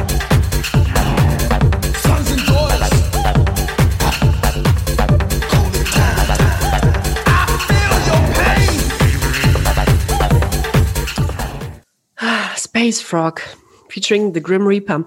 Ein deutsches Musikprojekt, das aus den Produzenten Jet Merlin und Robin Otis bestand und in all ihren Veröffentlichungen den Rapper James Walls alias The Grim Reaper featurete. I Feel Your Pain erreicht Platz 31 in Deutschland. Und wie sehr der Titel heute noch die Gemüter spaltet, kann man auf hitparade.ch lesen. Da haben nämlich zwei User 19, äh, am 14.01.2021 das war also vor ein paar Tagen kommentiert. Einer schrieb mit einem Stern versehen. ist mir zu monoton und geht nicht ins Ohr, stampft da vor sich hin, aber ohne mich in irgendeiner Weise zu erreichen. Da hilft nicht mal, dass der Produzent einen coolen Namen hat. Und Dahuli versieht diesen Song mit fünf Sternen und schreibt zwei Stunden später auf hitparade.ch, gerade das Gestampfe ist so toll bei dem Lied. Kommt nicht ganz an den großen Vorgängerhit heran, aber trotzdem noch toll. Ich fühle mehr als bei Dahul. Oh, das geht mir nicht so. Ich fühle mehr als bei Sequential One. Ja. aber nicht mehr als bei Dahul. Ja, gut. Ich, ich finde die Stimme ganz an, äh, interessant. Ja, interessant trifft's vielleicht. Ja. Ja. Space Rock. Das war die CD1 mit Beatverschärfung. Mit Beatverschärfung. Und jetzt kommen wir aber gleich dann also zu den rockigeren Klängen oder dann zu den handgemachten Songs. Die spielen ihre Instrumente selber. Das alles gleich auf CD 2 der Bravo Hits 18. Hier bei meinmusikpodcast.de und na Bravo, dem offiziellen Bravo Hits Podcast. Wir haben wieder zwei klare CDs. Die eine so ein bisschen Dance, die andere so ein bisschen mehr Rock. Aber wir fangen an auf der CD 2 mit einem, ja, durchaus sehr, sehr großen Hit von Coolio, nämlich See You When You Get There. Und Coolio hatte ja Gangsters Paradise als Monster, als Mörder-Hit. Und See You When You Get There war von einem Soundtrack, das war nämlich von einem Soundtrack zu dem Film Nothing to Lose. Und vielleicht werden sich der eine oder die andere noch daran erinnern, diesen Film mit Martin Lawrence und Tim Robbins. Da war unter anderem dann auch Naughty by Nature drauf, Lil Kim, Outcast, 911, äh, Queen Latifah waren auf diesem Soundtrack drauf und dieser Song war, oder dieser Soundtrack war relativ erfolgreich und auch dieser Song war sehr, sehr erfolgreich. Es war Nummer, ja, der zweiterfolgreichste Song von Coolio, nachdem er Gangsters Paradise 1995 veröffentlicht hat. 1997 dann See You When You Get There, featuring 40 Thefts. 40 Thefts war ähm, eine, ja, eine Gruppe, die ansonsten nicht viel Erfolg hatte, die dann quasi hier die Begleitband waren zu diesem Song. Und See You When You Get There war auf Platz drei in den deutschen Charts mit einer goldenen Schallplatte, vier in Österreich, zwei in der Schweiz, drei in Großbritannien und zwölf in den USA, 19 Wochen in den deutschen Charts. Und da ist ein Sample mit bei, dabei. Und da denkt man sich, Vielleicht denkt man sich da, ach, das kenne ich doch her, irgendwo her. Und dann habe ich mal bei whosampled.com gelesen, wo es herkommt. Das ist nämlich von, von Johann Pachelbel. Der war ein Komponist des Barock, ein deutscher Komponist des Barock und er wirkte als Organist in Wien, Eisenach, Erfurt, Stuttgart und in Gotha an der Sebalduskirche. Und der hat damals ein Stück geschrieben, Kanon in D. Und das, ähm, darauf basiert der Sample aus See You When You Get There. Und ich gehe davon aus, dass wir diesen Song nachher nochmal hören. Auf der zwei ist Eternal, I Wanna Be the Only One. Und den Song, den kennen die meisten von euch, müssten die meisten dann auch von euch kennen. Äh, Eternal war eine britische R&B Girl Group und die ist 1992 dann ja gestartet worden, gegründet worden und sie hatten 94 und 95 dann ja waren sie äh, durchaus erfolgreich, allerdings nur in Großbritannien. In Deutschland wurde es dann erst mit I Wanna Be the Only One was. Sie haben elf Top Ten Songs in den UK Single Charts über ihre äh, Karriere gehabt, nicht aufeinanderfolgend, sondern im Laufe ihrer Karriere. Also sie waren in Großbritannien sehr groß. In Deutschland hat es ein bisschen gedauert, bis sie dann groß waren. Und in Deutschland waren sie zum Beispiel ähm, auf Platz, da muss ich gucken, auf Platz 14 in den deutschen Charts. Und sie sind dann irgendwann sehr weit gekommen mit diesem Song. Auf, in Frankreich auf Platz 6, in Ungarn auf Platz 7, Irland 3, Niederlande die 3. Und dieser Song ist Nummer 28 äh, geworden von den Top 100 Girl Band Singles der letzten 25 Jahre von den offiziellen Charts in der in UK. Also dieser Song war sehr sehr erfolgreich. Nummer drei, das ist der erste Song auf der CD2, wo wir mal reinhören. Und da werden sich die meisten von euch denken, ach, das war das.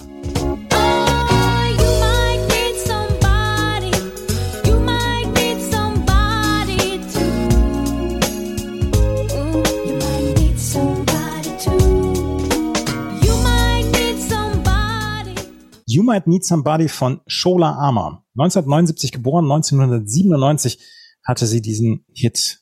Mit 15 Jahren ist sie entdeckt worden und sie wurde von einem ähm, Mitglied eines britischen Jazzquartetts entdeckt, Kwame Quarten. Da hat sie damals an einer U-Bahn-Station vor sich hin und her gesungen. Da hat er sie angesprochen, hat gesagt, hier, willst du mit mir mal Songs aufnehmen? Das ist eigentlich nicht so richtig für, also man sollte 15-jährige Mädels nicht ansprechen, ob sie mit einem Songs aufnehmen wollen, oder? Nicht wirklich, ja. Aber das hört man ja auch öfter mal, dass so Karrieren begannen damals. Ja, Weil an ihrem 16. Geburtstag hat sie dann mit der Warner Music Group schon einen Vertrag abgeschlossen und mit 18 Jahren hat sie diesen Song aufgenommen. Und ich finde, für eine 18-Jährige hört sich dieser Song verdammt erwachsen an. Ganz toller Song. Die ist Schola Ama ist auch in England immer noch ein einigermaßen Superstar. Das ist äh, erstaunlich, weil sie hat quasi nur diesen einen Hit gehabt, You Might Need Somebody. Sie hat 1999 nochmal einen Hit gehabt mit Still Believe, also in Deutschland damals auf Platz 72, aber in UK ist sie nach wie vor sehr erfolgreich. Richtig, ja. Sie hat einen Brit Award für die beste britische Sängerin gewonnen für diesen Song. Sie hat äh, zwei Music of Black Origin Awards in den Kategorien Best Newcomer und Best Female Vocals bekommen für diesen Song. Und das war damals wirklich ihr ganz großer Durchbruch. Und ähm, Shola Ama ist auf der drei und 1979, wie gesagt, geboren. 1997 hatte sie quasi schon ihr Karriere-Highlight in Deutschland. Und dieser Song ist auf Platz 21 in deutschen Charts gewesen, insgesamt 23 Wochen lang. Und in Großbritannien hat sie dann sogar eine silberne Schallplatte bekommen für Platz 4 und 14 Wochen in den Charts. Auf der 4 ist Gary Barlow, You So Help Me Girl. Und vielleicht hören wir den Song nachher nochmal, aber ich möchte sagen, lieber Gary, wenn du wissen möchtest, warum Robbie Williams so viel Erfolg hatte und warum du vielleicht nicht ganz so viel Erfolg hattest als, äh, als Solokünstler, dann hör dir diese Single nochmal an. Es ist, ist es falsch, die beiden miteinander zu vergleichen? Also natürlich waren sie vorher in derselben Band, aber ähm, Gary Barlow ist vielleicht nicht so ein ganz funkelnder Charakter oder so ein, so, ein, so ein Typ, so eine Type wie, wie Robbie Williams, der hat eben seine eigenen Stiefel gemacht. Aber es plätscherte so ein bisschen dahin, oder? Das plätschert wirklich so ein bisschen dahin. Und ich, ich glaube, dass er ein ganz guter Songwriter ist. Und ich glaube auch, dass er, ähm, dass er Melodien komponieren kann, etc. Aber ich glaube, dass ähm, ich glaube, dass der Unterschied zwischen Gary Barlow und Robbie Williams war, Robbie Williams hat sich dann Leute gesucht, die mit ihm das aufgezogen haben und wo er dann auch gesagt hat, ja, gib mir mal diesen Song Angels, den nehme ich wohl mal. Und dass Gary Barlow gesagt hat, ja, ich bin großer Komponist und, und ich mache die Melodien selber und ich mache die Songs selber und das hat alles nicht so richtig gezündet. Vielleicht wollte er auch so ein bisschen ja die Antipode sein von Robbie Williams, dass er der Typ am Klavier ist, der der singt und nett singt und so weiter.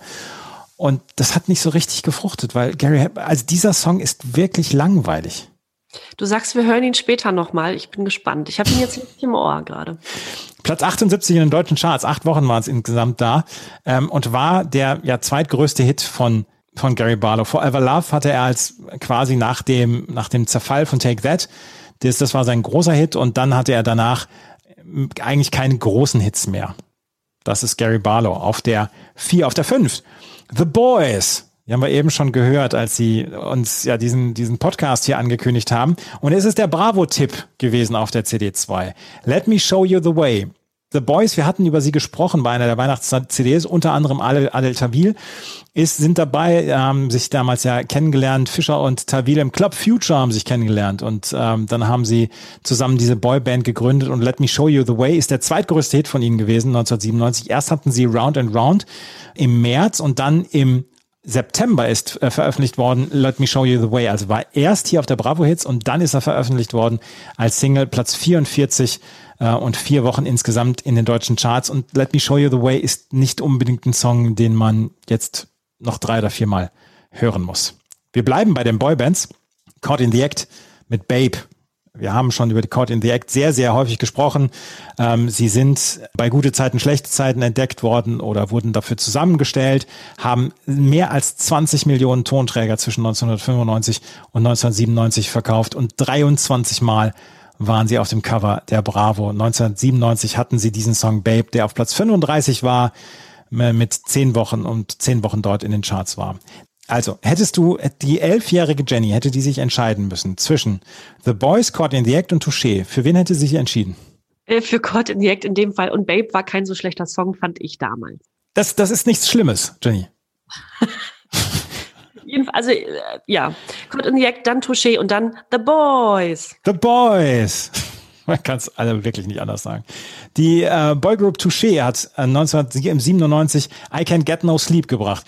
96 gegründet, von Dieter Bohlen produziert. Touché bestand aus Alexander Geist, Martin Scholz, Glenn Frey, wir hatten, auch dann, den hatten wir schon bei der Weihnachts-CD, ähm, und Karim Matawi und Dennis Frey. Und Touché haben 5,4 Millionen Platten insgesamt verkauft. Sie wurden zum Viva Act des Jahres 1997, wurden später von der Popcorn zur beliebtesten Popgruppe des Jahres gekürt und ähm, I Can Get No Sleep auf der äh, 7 hier auf der Bravo Hits 18 zweite CD ist auf Platz 52 in den deutschen Charts gewesen. Ich stolpere jetzt so ein bisschen durch diese CD, weil es ist zu diesem Zeitpunkt ist nicht so richtig viel Neues drauf oder abwechslungsreiches drauf. Da hat die CD vielleicht so die ein oder andere Länge. Oder bin ich zu streng? Überhaupt nicht. Also wir haben ja mit, äh, mit so ein bisschen R&B begonnen oder Hip-Hop R&B, äh, was sich ja durchaus hören lässt. Jetzt sind wir nochmal bei den Boybands, aber es wird ja noch besser. Ja, und wir kommen auf der 8, kommen wir zum ersten Mal zu einem Künstler, wo Jenny sagen können, oh, der ist ja schon jetzt schon jünger als ich. Da hören wir jetzt mal rein.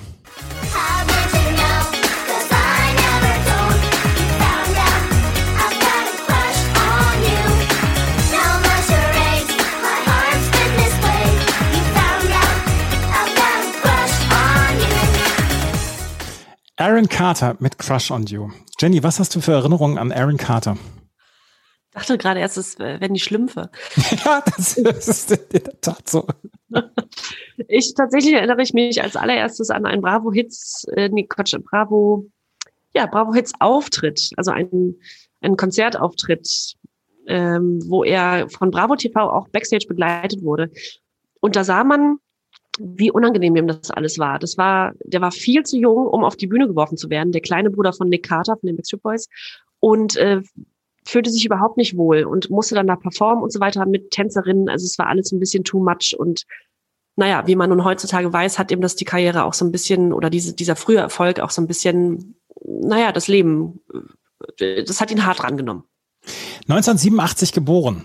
Und er hat mit neun Jahren war er in Deutschland damals, als die Backstreet Boys durch Europa getourt sind. Und da hat man ihm gesagt, Mensch, wir schreiben dir ein paar Songs und da kannst du, äh, die kannst du mal singen. Und Crush on You war wirklich ein veritabler Hit. Auf Platz 5 in den deutschen Charts. Eine goldene Schallplatte hat er dafür bekommen. 16 Wochen war er insgesamt in den äh, deutschen Charts. Und du hast es gerade gesagt, es ist insgesamt glaube ich, keine gute Entwicklung gewesen bei ihm, weil er später durchaus persönliche Probleme hatte und ähm, bis heute nicht so richtig sich wieder auf die Beine gestellt hat. Oder? Das ist leider so. Ich lese die Gossip News nicht, deswegen kann ich jetzt nicht so unbedingt dazu was sagen, aber Aaron Carter ist ja durchaus eine, eine Person, wo man jetzt sagen muss, der ist vielleicht das eine oder andere Mal in seinem Leben falsch abgebogen. Ja, das ist so. Also erstmal dann äh, im, im Schatten des großen Bruders zu stehen, dann kurzer, aber sehr großer Erfolg in den jungen Jahren. Das ist ja vielleicht auch nicht so verkraftbar später. Und dann kam halt lange nichts. Und ich glaube, da entwickelt man dann schon, also wenn man dann überhaupt nichts Künstlerisches mehr macht, was man ja eigentlich mal, womit man ja eigentlich mal Erfolg hatte, dann wird es schwierig, sich nochmal zu fangen. Und äh, ja, das ist ein bisschen, ein bisschen tragisch verlaufen dann. Also mit neun Jahren hat er den Song äh, Crush on You gebracht. Ich möchte noch einmal gerade die Lyrics vorlesen aus dem, aus dem Refrain. How did you know, cause I never told you? You found out I've got a crush on you. No more charades. My heart's been displayed. You found out I've got a crush on you. Singt so etwas ein Neunjähriger glaubwürdig? Nein, also hier wurde ja wahrscheinlich sehr bewusst Crush on You und nicht In Love with You gewählt, was ja so viel heißt, ne, ich bin verknallt in dich, was man ja schon in sehr frühen Jahren sein kann. Also sowas hatte man ja auch schon in ganz jungen Jahren, so ein, so ein Crush, also so ein, so ein, sowas, so eine Verknalltheit. Und dennoch wirkt es schräg.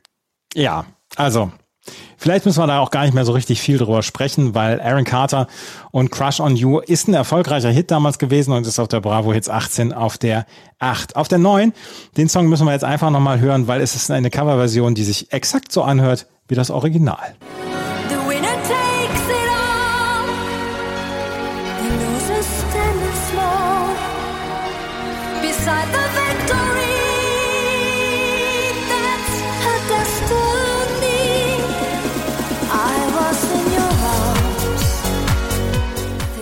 Ja, was sage ich jetzt?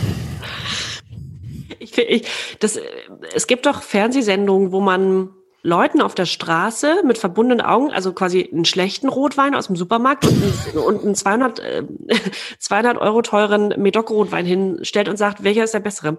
Wenn man jetzt also die Erotic-Version von The Winner Takes It All und die Aber-Version Leuten vorspielen würde, würde man erkennen, welches das Original ist? Ja, hoffentlich. es ist die, es ist natürlich die Coverversion The Winner Takes It All von ABBA. Und es war gar nicht erfolgreich. Auf Platz 84 in den deutschen Charts, nur vier Wochen. Es war der Nachfolgehit von solchen Singles wie Will You Use a Billy Boy, Help Me Dr. Dick, Fritz Love My Tits und dann kam Winner Takes It All. Ich frage mich, ich frage mich, ob das nicht vielleicht an der Zielgruppe vorbeikomponiert war. Bin auch ein bisschen enttäuscht von Erotic, jetzt sowas zu hören. Das ist, das, damit ist ihre Karriere komplett südwärts gegangen. Die standen noch mal für was. Ja, ja, genau. Die haben ihre Base verloren mit diesem Song. Ja, und dann nicht mal eine eigene Nummer draus zu machen, irgendwie noch mal so einen Twist zu geben, so einen eigenen, sondern also, den exakt so lang spielen zu lassen, wie das Original. Genau, und nur so ein Stampfebeat runterzulegen. Sie haben ihre Roots verraten. Tja, Tja, liebe Erotik, schade. Als ich, als ich so ins Berufsleben einstieg, habe ich nicht damit gerechnet, dass ich irgendwann mal den Satz sagen würde, Erotik haben ihre Roots verraten. ich musste 45 Jahre alt werden, um so einen Satz zu sagen. Ja, ja. Ist, wir sind in einem geschützten Raum hier in diesem Podcast. Erotic, The Winner Takes It All. Es ist wirklich, ja, 2021 hatten sie noch drei Singles rausgebracht. Wusstest du das? 2020? 2021 sogar. Wow, nein, wusste ich nicht. Murder Me 21, Head Over Heels und Heaven Can Wait. Tja. So.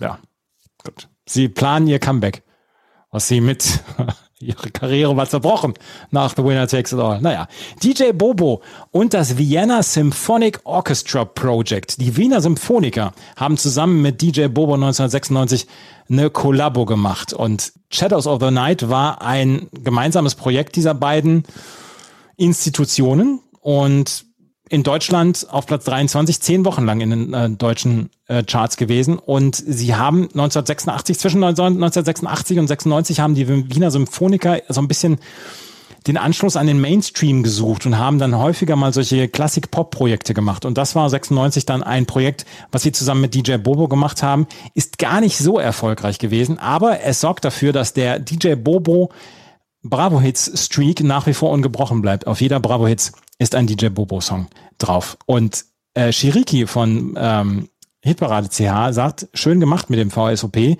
fünf Sterne. Und Phil, der hat sogar die komplette Wertung gegeben, also sechs Sterne. Classic und Dance gar nicht mal schlecht. Es war auf der World in Motion drauf und ähm, 300.000 Exemplare des Albums wurden verkauft und sie wurden dann mit einem dreidimensionalen Cover verkauft. Shadows of the Night auf Platz 23 in den deutschen Charts. Auf der 11 haben wir Down Low mit Moonlight. Down Low war als Christmas Moonlight auf der Bravo Hits Dance Christmas. Und deutsches Hip-Hop-Duo aus Kaiserslautern hat damals so Musik gemacht wie C-Block, wie Nana, AK Swift. Und Moonlight war auf Platz 35 in den deutschen Charts, elf Wochen lang. Und es war auf der Visions drauf und diese Visions ist auf Platz 77 insgesamt gewesen zu Lied Nummer 12, Poetry in Motion mit Romeo und Juliet, habe ich gar nicht so richtig viel gefunden. Äh, Poetry in Motion war ein Euro-Rap-Trio, auch ähnlich wie Nana und AK Swift. Brian Sanders, Garland Hatton und Michael Williams. Und die haben Romeo und Juliet haben sie rausgebracht und das war auf Platz 31 und war insgesamt 9, 15 Wochen in den deutschen Charts. Und das Sample ist aus dem Film Verbotene Spiele, Jeu Interdit gewesen. Und äh, Jeu Interdit oder Verbotene Spiele ist ein französischer Spielfilm von René Clément aus dem Jahr 1952 und ist ähm, ein Antikriegsfilm. Basiert zwei Kinder im Zweiten Weltkrieg, die spielerisch den Schrecken des Krieges und den Tod ihrer Angehörigen verarbeiten. Also tatsächlich so ein ganz kleines bisschen Dieb dann auch. Auf der 14, und da müssen wir jetzt, oder auf der 13, da müssen wir jetzt noch ein bisschen dranbleiben. Das ist ein Song, den müssen wir uns jetzt anhören. Du bist von hinten wie von vorne innen. Ah, check me, baby. Immer wenn es regnet, muss ich an dich denken. Wie wir uns begegnen, kann mich nicht ablenken. Nass bis auf die Haut stand sie da. Yeah, uns war es laut und wir kamen uns nah. Immer wenn es Es pochen zwei Herzen in meiner Brust, Jenny. Wieso zwei?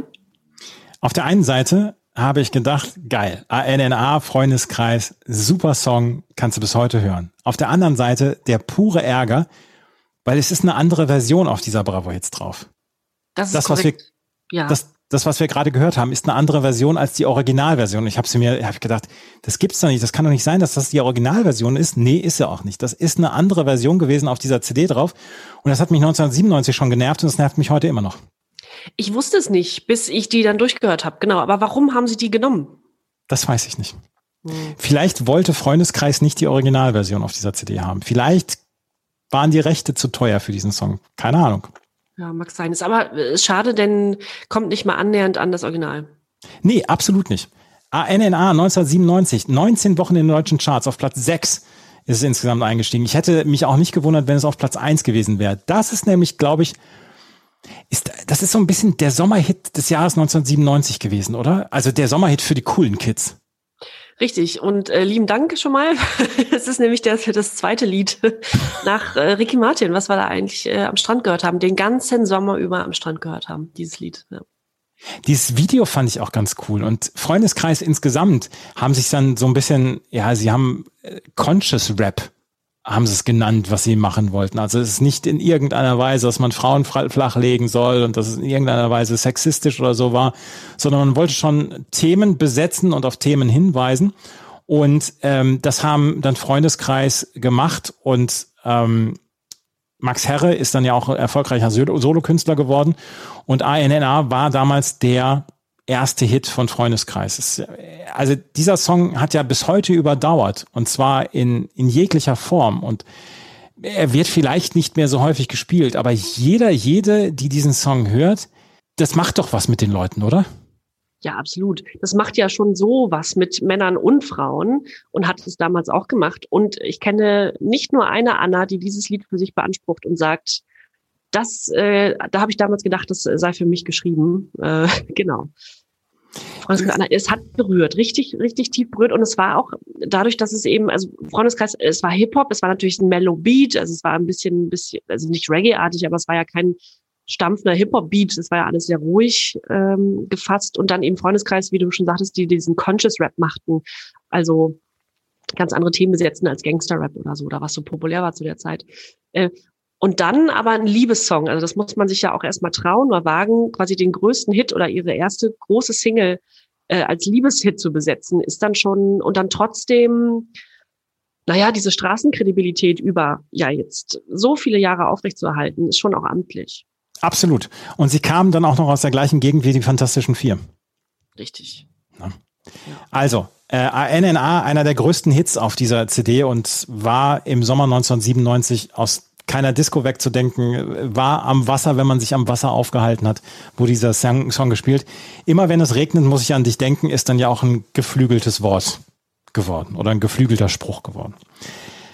Auf der 14 sagte mir ein Freund, ist ein Song, den er wiederentdeckt hat. Strike, I Have Peace. Britisch, äh, eine britische Electronic Dance Music Band. 94 gegründet worden von Matt Cantor, ähm, Andy Gardner und Victoria Newton. Und I Have Peace ist 1997 äh, veröffentlicht worden. Es war die fünfte und letzte Single von ihrem einzigen Album I Saw the Future und es wird von Victoria Newton gesungen. Und ähm, Music and Media äh, hat damals geschrieben und da muss ich dann jetzt auch mal zitieren auf Englisch Strike unveil a new single and new sound this week with I Have Peace on UK label Fresh. This instantly appealing song is a male voiced rap track featuring light piano and a female sung chorus. Highly melodic and gospel influenced sing-along number. Also Mann rappt Frau singt äh, ein Piano noch mit dazu. Das haben wir häufiger erlebt aber durchaus auf eine okaye Art und Weise hier durchgeführt worden. Auf Platz 4, na, also auf Platz 55 in den deutschen Charts neun Wochen insgesamt. Fettes Brot mit Sekt oder Selters ist dann äh, der nächste Song auf der 15, ist nur als Single erschienen, ist niemals auf einer CD erschienen. Das war, äh, war nicht mehr auf der Außen-Top-Hits in Geschmack, sondern war quasi eine Zwischensingle auf Platz 81 in den deutschen Charts gewesen. Brauchen wir nicht mehr länger groß drüber reden. Ähm, Fettes Brot haben wir heute schon häufiger dann gehabt. Allerdings, das muss ich noch gerade sagen, damals wurde diese Single veröffentlicht, nicht unter der Firmierung Fettes Brot, sondern Fettes Brot als Originu Fun Rappers. Und ah, Hilfe. Und es wurde dann gesagt mit für den kleinen Hunger Durst zwischendurch. Also es war quasi eine, eine Zwischensingle von den äh, von Fettes Brot. Auf der 16 Amber One More Night. Amber ist eine niederländische Sängerin, Songwriterin und Produzentin, Marie-Claire Kremers gewesen. Und sie hat dort in den frühen 1990er Jahren hat sie ihre Karriere gestartet in den Niederlanden äh, als Amber oder mit dem Künstlernamen Amber. Und sie hat 1996 diesen Song veröffentlicht, äh, One More Night. Und dann hat sie für als Stars on 54 zum, zum Film Studio 54 If You Could Read My Mind noch aufgenommen. Vielleicht hören wir das noch in einer der nächsten Bravo-Hits. Die Single, diese Single hier One More Night ist in Deutschland nicht gechartet, war in den US Dance Charts aber auf Platz 9. Der nächste Song, den möchte ich unbedingt anspielen, weil den habe ich auch wieder entdeckt.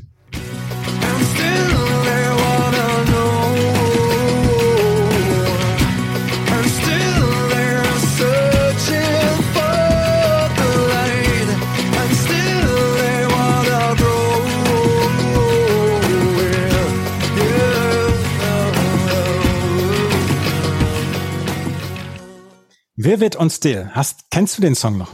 Ja, kenne ich. Ist für mich klassische Andreas Thies Musik. Sehr schön. Haben, haben wir das Label ja dann auch wieder entdeckt. Das ist ernsthaft, das ist ernsthaft. Das ist Musik, die mich fast immer kriegt. Eine ordentliche männliche Singstimme, eine Gitarre mit dabei, so ein bisschen präsenteres Schlagzeug. Und, und also ich bin einfach zu kriegen, glaube ich. Das ist doch auch in Ordnung. So muss Musik auch mal sein. Ja, Vivid, die, die es gesungen haben, sind 1991 haben die sich in Salzgitter gegründet und ihren ersten Auftritt ist da. Nicht in Memphis. Nein, nein.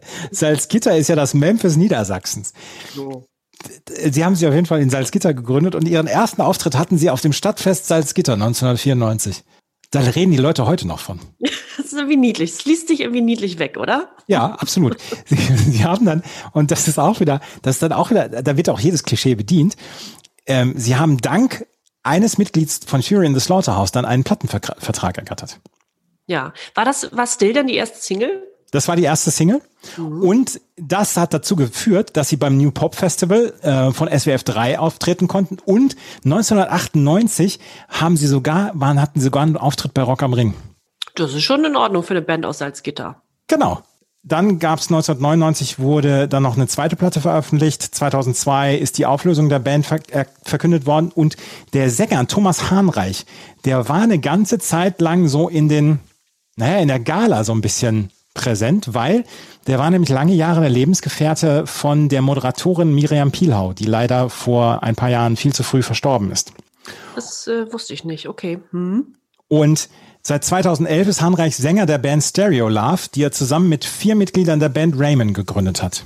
Das nächste, der nächste, der nächste Song ist uh, The Verve, Bittersweet Symphony oder wie Chris Martin es ausgedrückt hat. Chris Martin hat viel Mist gebaut in den letzten Jahren, rein musikalisch und rein künstlerisch, aber er hat hier mal beim Live Aid Konzert 2005 gesagt, One of the best songs ever written by one of the best singers in the world. The Verve Bittersweet Symphony. Oder, wie es mein allerbester Freund sagt, der Song seines Lebens. Der absolute Lieblingssong seines Lebens. Bittersweet Symphony. Ein Lied von The Verve es wurde 1997 veröffentlicht, ist auf der Urban Hymns, auf der übererfolgreichen Platte Urban Hymns gewesen. Britpop-Produktion. Ihr kennt vielleicht das Video, wo ähm, der Sänger Richard Ashcroft durch London, durch den Londoner Stadtteil Shoreditch geht und äh, immer Leute anrempelt, einfach so nach vorne geht und diesen Z Text singt und ähm, er rempelt Leute an. Zwischendurch verfolgt ihn eine Frau zum Beispiel, die will ihn zur Rede stellen. Das kann, das kann sie allerdings auch nicht. Stellt sich heraus, das ist seine Frau gewesen, die in dem Video dann mit dabei ist. Und Bittersweet Symphony ist ein Song, der eine ziemlich berühmte Geschichte hat, weil er ein Sample von den Rolling Stones verwendet. Und die Rolling Stones haben lange Jahre lang alle Tantiemen dieses Songs bekommen. Das heißt, Richard Ashcroft, The Verve, haben, an ihrem größten Hit lange Jahre keinen, keine müde Mark verdient. Ach, du großer Himmel. Seit 19, 2019 verzichten Mick Jagger und Keith Richards auf die Tantiemen aus diesem Song. Seit 2019 verdient Richard Ashcroft, verdienen The Verve ein bisschen an diesem Song. Alle Tantiemen vorher mussten an Rolling Stones abgegeben werden. Das war mir komplett neu. Jetzt kann sich Richard Ashcroft auch mal wieder neue Schule, Schuhe gönnen. Das Problem war, sie hatten diesen Sample von diesem Song von den Rolling Stones, hatten sie angefragt, ob sie den nutzen dürfen. Und jetzt muss ich dann auch nochmal Wikipedia zitieren, damit ich nichts falsch mache. The Verve erhielten von der Plattenfirma Decca Records die Erlaubnis zur Verwendung des Samples. Nachdem The Verve den Song als Single veröffentlicht hatte, wurde Bittersweet Symphony ihr größter Erfolg und der Sommerhit des Jahres 97. Es erreichte in UK auf Anni Platz 2. Für den Film Eiskalte Engel wurde es noch verwendet. Erreichte deswegen dann auch die USA. Jedoch beachteten The Verve und das Management von Hut Recordings nicht, dass die Verwertungsrechte aller Stones-Songs bis 1969 zusätzlich bei dem Musikverlag Apco Records liegen. Alan Klein, der Manager von Apco, zog schließlich erfolgreich vor Gericht mit der Folge, dass die Rechte und alle Einnahmen vom Lied Apco zugesprochen wurden. Tragisch. Oh, ja, gut ausgehandelt damals. Absolut. Wie findest du den Song Bittersweet Symphony? Grandios. Ich möchte sagen, ich habe ja meinen besten Freund zitiert schon, ich möchte sagen, er ist bei mir in meinen, also wenn ich eine CD brennen müsste für die einsame Insel, da wäre Bittersweet Symphony auf jeden Fall dabei. Unterschreibe ich so, ja. Ein, ähm, da, da wüsste ich nicht mal, ob ich schöner, trauriger, äh, gut gelaunter oder der mich, der mir gute Laune bereitet Song ist. Es ist so alles. Es, es trifft jede Stimmung. Absolut, absolut. Und ich weiß gar nicht, was, was ich dazu sagen soll zu dem Song. Es ist halt ein übererfolgreicher Hit geworden und er wird auch heute noch auf, auf Britpop-Partys etc. gespielt, aber er war kein großer Hit, er war auf jeden Fall kein großer finanzieller Hit für The Verve. Und ich war mit diesem besten Freund, war ich dann 2006 oder 2007, war ich auf einem Comeback-Konzert von The Verve in Glasgow damals. Äh, bei ihrem allerersten Konzert nach ihrem Comeback. Und das war ziemlich groß damals. War ein ziemlich großer Abend damals. Ach, das glaube ich schön. Und das war dann die Zugabe? Oder wurde der so mittendrin gespielt? Ich glaube, er wurde mittendrin gespielt. Mhm. Ja, also wie gesagt, ein, ein übererfolgreicher Song und vielleicht der Lieblingssong von mir bislang auf allen Bravo-Hits drauf. Uh, das ist eine Ansage. Ja, so. Bandits, Catch Me. Und den Song werden wir vielleicht gleich auch noch hören. Ist ähm, damals der, der Film gewesen mit ähm, Jasmin dabei, mit Katja Riemann, mit Nicolette Krebitz, mit Jutta Hoffmann, Hannes Jänicke. Ähm, der Film war gar nicht so erfolgreich. Die CD dazu, der Soundtrack dazu, der war sehr, sehr erfolgreich. Und Catch Me ist die Single gewesen. 700.000 Mal ist der Soundtrack verkauft worden und hat eine goldene Schallplatte bekommen. Catch Me ist eine, eine Single-Auskopplung gewesen, äh, ein Cover vom Song Hobart Paving der britischen Band Saint Etienne. Die ist übrigens das Original, ist auch ziemlich cool dieses ähm, Saint Etienne Hobart Paving. Und Puppet und All Along the Watchtower wurden als Singles ausgekoppelt. Und Jasmin Tabatabai singt auf diesem, auf dieser CD oder auf diesem Song Catch Me. Und ich gebe zu, ich finde Jasmin Tabatabai hat eine ziemlich schöne Singstimme. Hat sie, natürlich. Ist ohnehin eine ganz interessante Frau. Ja, absolut. Dieser Film, ich habe ihn nie gesehen, aber ich mochte den Soundtrack ganz gerne und ich mag diesen Song wirklich ganz gerne. Bandits Catch Me ist auf der 20 und wir schließen ab mit einem, naja, mit dem Kokain-Song von Oasis.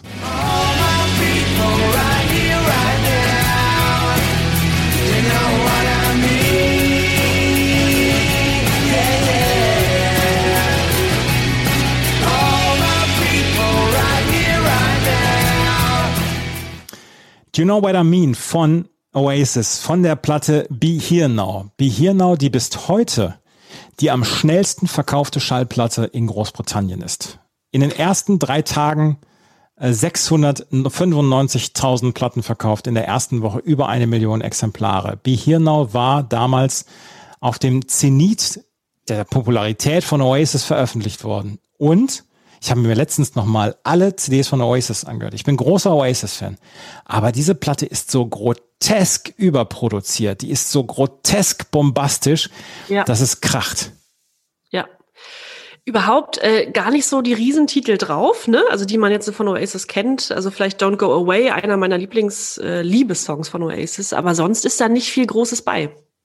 Do You Know What I Mean ist ein Song, den ich eigentlich ganz gerne mochte, aber der auch dann so ein bisschen, äh, wie gesagt, er war überproduziert. Hinterher haben dann auch Liam Noel Gallagher gesagt, ja, ähm, vielleicht war es auch so ein bisschen unserem Kokain Konsum zuzuschreiben, dass wir dann gedacht haben, wir sind ein bisschen größenwahnsinnig.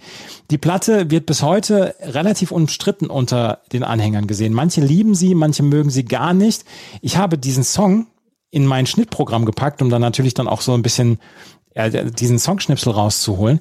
Das ist eine Linie. Das ist komplett überproduziert. Du erlebst überhaupt keine, keine Unterschiede mehr, dass man, dass man so Instrumente hört. Das ist ein einziger Soundbrei und das ist, das ist leider sehr schade. Ja, ich glaube, da haben Oasis dann auch die Produktion aus den Händen gegeben und waren da gar nicht mehr so sehr involviert. Das ist ernsthaft, ähm, ich wollte die CD damals unbedingt gut finden. Nach der What's the Story Morning Glory. Ich war großer Oasis-Fan. Ich bin bis heute Oasis-Fan. Ich würde, sollten sie nochmal ein ähm, Comeback geben, würde ich auch mir eine Karte holen. Ich wüsste genau, wie grotesk teuer die Karten wären. Aber diese Platte ist vielleicht dann so ein bisschen, ja, das Überbleibsel. Do you know what I mean? Von Oasis, das beschließt die Bravo Hits 18. So, was sagst du denn jetzt? Was gibt's denn für eine Note? Scheinriese war das Urteil äh, einer unserer Freunde des genau. Podcasts. Und ähm, vielleicht ist es tatsächlich so. Wir waren ziemlich euphorisch unterwegs, als wir die Titelliste zum ersten Mal äh, gelesen haben. Hm, ich bin immer noch der Meinung, da sind, also das, die wartet mit ganz schön großen Hits auf, aber vielleicht doch nicht die allerbeste. Ich, also ich bin nach wie vor sehr zufrieden mit der CD und sie hat mir sehr viel Kurzweil bereitet. Aber es ist auch ein bisschen Füllmaterial drauf, was ich gerade vorhin gesagt habe. So Mitte der zweiten CD, wo dann die Boybands sich abwechseln und so. Ja, aber es sind einige wirkliche Kracher da drauf und ja. Was, was sagt ihr denn? Sagt es uns bei Instagram. Hier kommt Bravo, ist unser Instagram-Account. Da könnt ihr es uns sagen, was ihr von dieser CD haltet. Wir werden gleich erstmal nochmal unsere gut gealterten, unsere schlecht gealterten Songs und unsere Guilty Pleasures küren. Das gleich alles hier bei meinmusikpodcast.de und na Bravo, dem offiziellen Bravo Hits Podcast. Wir sind quasi schon am Ende dieses Podcasts angekommen und wie ihr es kennt und wie wir es auch im zweiten Jahr dann auch weitermachen wollen, ist die Zeit für die unserer Meinung nach gut gealterten Songs und die schlecht gealterten Songs gekommen und natürlich dann auch für die Guilty Pleasures. Und wir fangen an mit Jennys gut gealterten Songs, die, die die Jenny gut findet oder die ihrer Meinung nach gut gealtert sind.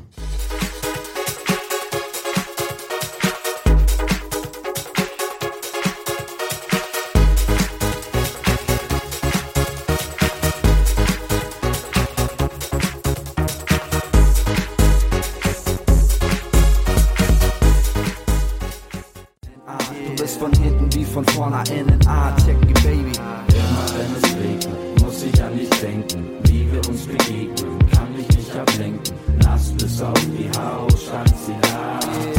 war es laut und wir kamen uns nah. We blocking each other's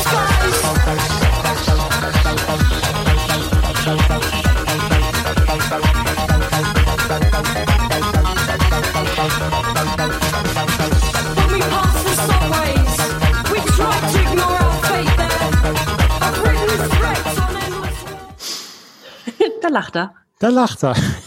Weil der, ich habe es vorhin gesagt, N. Clark, Our Darkness bereitet mir diebischen Spaß. Und ich habe gerade von meinem geistigen Auge die Musikbox gehabt, die Leute, die der ganze Patchouli-Geruch in in der Disco, die Leute drei Schritte vor, drei Schritte zurück, das Stroboskop, wie es wie es den den Dancefloor ähm, beackert und und wir tanzen zu diesem Song. Ganz großartig, ganz großartige Erinnerungen. ja, auch dieser Akzent, ne, diese Aussprache von ja. Anne Clark, dieses britische, also die kommt ja aus Croydon, aus Südlondon, das hört man also auch sehr raus bei ihr. Ähm, ja, ich glaube, zwei von diesen drei Songs in der Auswahl sind gut gealtert im Sinne von gut gealtert, wo man mitgehen kann. Also Freundeskreis Anna, ich glaube, da kann niemand so richtig widersprechen, es sei denn, man hat ganz schlimme Erinnerungen an das Lied. Ähm, ich ginge jetzt von der Originalversion aus und nicht von der, die wir hier auf der Bravo Hits haben, aber ich ja. glaube, das das ist klar.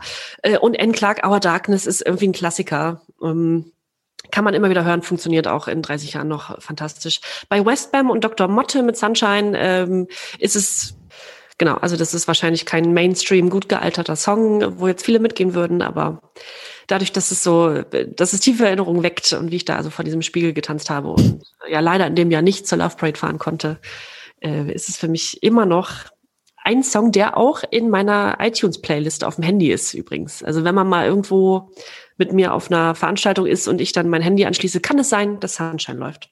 Ja, Wie ist es bei dir, Andreas? Ich habe eine grobe Idee, was deine Auswahl sein könnte. Ja, dann sag mal.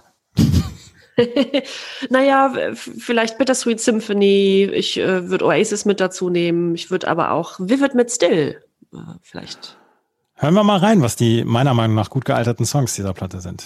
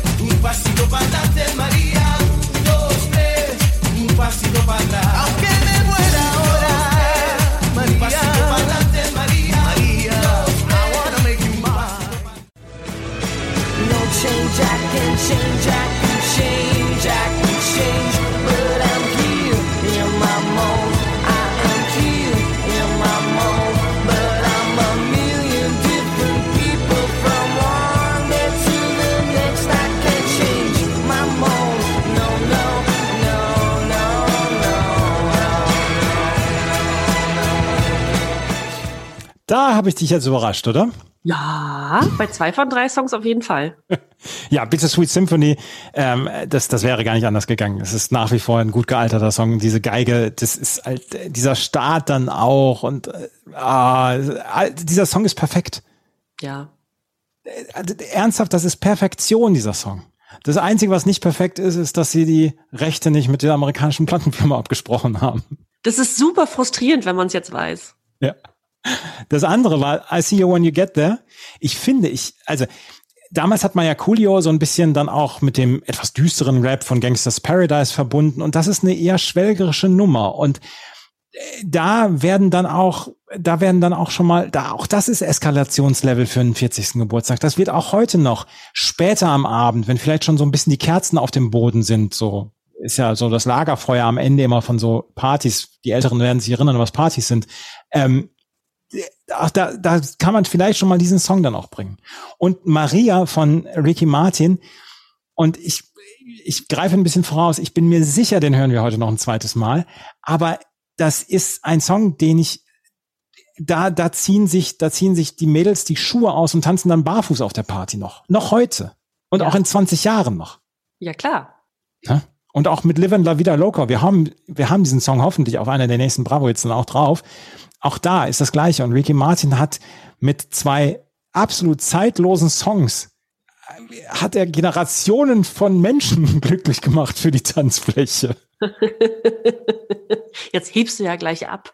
Ja, nein, ich, also es ist kein Song, den ich auflege, aber ich habe damals, was ich gesagt habe, ich habe damals als DJ gearbeitet und mit Maria, das war ein sicheres Ding.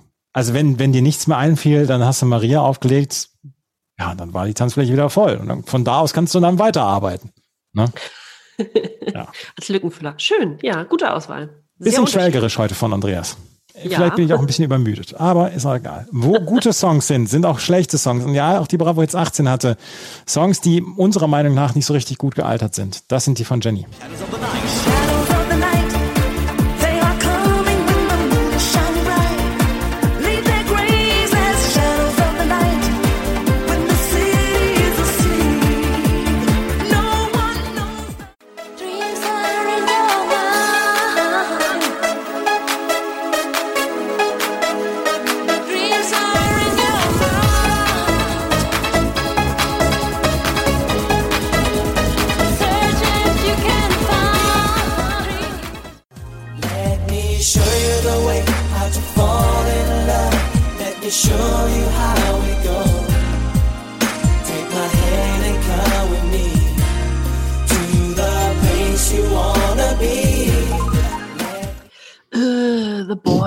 The Boys. The Boys. Man, the Boys. Man wollte unbedingt, dass die erfolgreich sind. Man wollte alles aus denen rausquetschen. Die wurden ja angepriesen. War, glaube ich, auch der Hit-Tipp, ne, auf der CD2. Ja, genau. ja, und dafür ist es leider zu banal. Ist nix. So ein schöner, so ein schöner Tanzsong, den man von so einer deutschen Boygroup erwartet. Ja, aber das, nein. Äh, Sequential One mit Dreams, boah, braucht man, glaube ich, nicht erklären. Ist so ein ganz vieler, ganz fieser äh, Trans-Dödel-Song wie es ihn halt zu Tausenden gibt, ist ein bisschen schade. Ähm, und DJ Bobo, ja, Ach, den hatten wir jetzt nun auch, also mit so Riesenhits. Und man hat ja mittlerweile schon so eine Art DJ Bobo Song im Kopf. Also du müsstest mir jetzt einen Titel vorlesen von DJ Bobo und ich wüsste genau, wie der klingt. Und so klingt er aber nicht. Und das liegt ja natürlich nicht nur an den äh, Wiener Symphonikern hier, aber äh, das ist so, äh, es ist für mich nicht richtig aufgegangen, das Ganze. Aber es ist ja eigentlich ein Sakrileg, dass gerade du einen DJ Bobo-Songs zu den nicht gut gealterten Songs packst. Also da war ich auch ein Stück weit enttäuscht, als ich das zum ersten Mal gehört ja, habe. Das werde ich auch irgendwann bereuen. ähm, und es tut mir auch ein bisschen. Das, es tut mir auch leid. Aber ich war auch enttäuscht, als ich den Song hatte. Ich habe mir ein bisschen mehr drunter vorgestellt. Da fehlt mir dieser, da fehlt mir der DJ Bobo. Wenn wir irgendwann vor DJ Bobo stehen und der uns kein Interview gibt, weil er dann sagt, nee, du wolltest diesen Song damals nicht haben, dann. Ja. Das ist wahrscheinlich der, auf den er so richtig stolz ist. Ja, genau, genau, ah. weil er mit den Wiener Symphonikern nämlich ist. VSOP und DJ Bobo mit äh, Shadows of the Night. Shadows of the Night kenne ich eigentlich nur, ja, das ist Shadows on the Wall von, von Mike Oldfield. Naja, ist auch was anderes. Aber ich habe auch drei schlecht gealterte Songs meiner Meinung nach. Das sind diese hier. So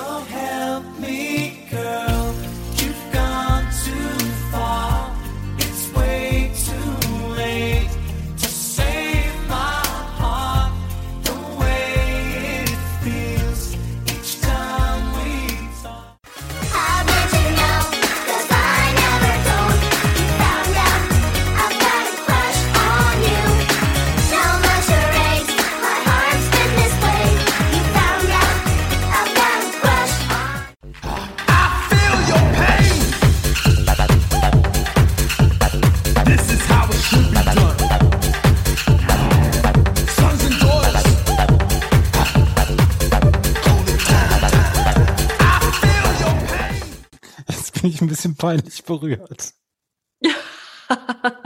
Wieso? Weil ich die schlecht gealterten Songs schon vor ein paar Tagen rausgesucht habe und jetzt vorhin bei der Vorstellung von dir gesagt habe, da fühle ich mehr als bei Dahul. So. Hättest du mal Meter the Love Parade genommen? Ja, na, das war, ja, weiß ich nicht. Also das wollte ich nicht als schlecht gealtert nehmen, weil das wäre zu persönlich gewesen, ein zu persönliches Urteil gewesen, weil Meter at the Love Parade, damals war die Love Parade ja richtig groß und das wollte ich dann nicht nehmen. Aber dass ich, das habe ich vergessen, dass ich diesen Song in die schlecht gealtert Rubrik reingepackt habe. naja, du wirst schon einen Grund gehabt haben, warum. Space Rock featuring The Grim Reaper. Also zwei gegensätzliche Urteile, die ich heute in diesem Podcast über diesen Song gebracht habe. Auch das gehört dazu. Äh, es ist ja auch eine Entwicklung, die wir hier durchlaufen, wir beide. Persönlich. Auch während der, der Podcast-Aufnahmen. die anderen beiden Songs, Aaron Carter, Crush on You, den haben wir vorhin schon gehört. Und der dritte ist Gary Barlow. Und lieber Herr Barlow, der Song So Help Me Girl ist arschlangweilig. Ja, es ist, ich habe äh, erst nicht gewusst, als du den angespielt hast, was das nochmal ist. Und dann mhm. dachte ich, ah, das ist schlimm. Da hätte man ein bisschen mehr machen können. Auch als Gary Barlow.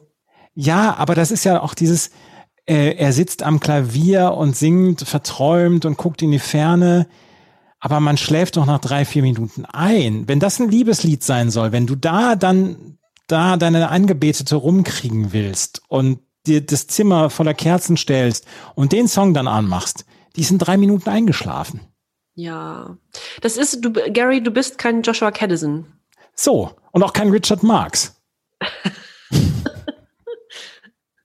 haben wir Richard Marx auch mal wieder hier untergebracht. Sehr schön. Oh, sehr schön. Warum denn nicht? So, und jetzt bin ich mir seit vier Tagen sicher, dass ich weiß, welches das Guilty Pleasure von Jenny ist. Du warst dir schon vor der Aufnahme heute sicher, welches es ist. Ja, ich weiß es. Ich weiß es. Es ist Ricky Martin mit, mit Maria. Und wir hören jetzt rein. Ich, ich höre es jetzt, ich, ich höre es jetzt zum ersten Mal, weil ich nur, weil äh, Jenny mir nur die Sounddatei zurückgeschickt hat, wo Ach. Who Guilty draufsteht. Und dann hören wir jetzt mal rein.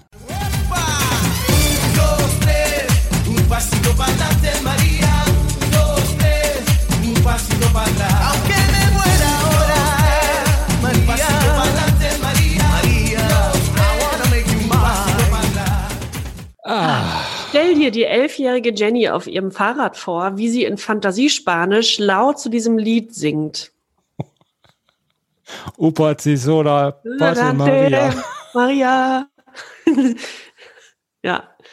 Ich kann sie mir lebhaft vorstellen. Endlich habe ich mal den Song, aber du hast, die, du hast zu viel geschwärmt dafür heute. Ja, Das war irgendwie, ähm, da war ich zu gläsern. Ja. Ja, es ist, es ist Maria, ja. Und ich habe ja schon alles dazu gesagt. Es war der Sommer 97. Geprägt, ja, also absolut geprägt von diesem Lied. Ja, freihändig gefahren und in Fantasiespanisch Maria gesungen. Hand, handfrei. Hieß handfrei. Genau. ich, ähm, ah, ich gebe mal einen Tipp ab, was dein Guilty Pleasure sein könnte. Ja, bitte. Ich sage Strike mit I Have Peace. Wir da, bist rein. So, da bist du so rübergerutscht. Ach so. da hören wir mal rein, was mein Guilty Pleasure ist.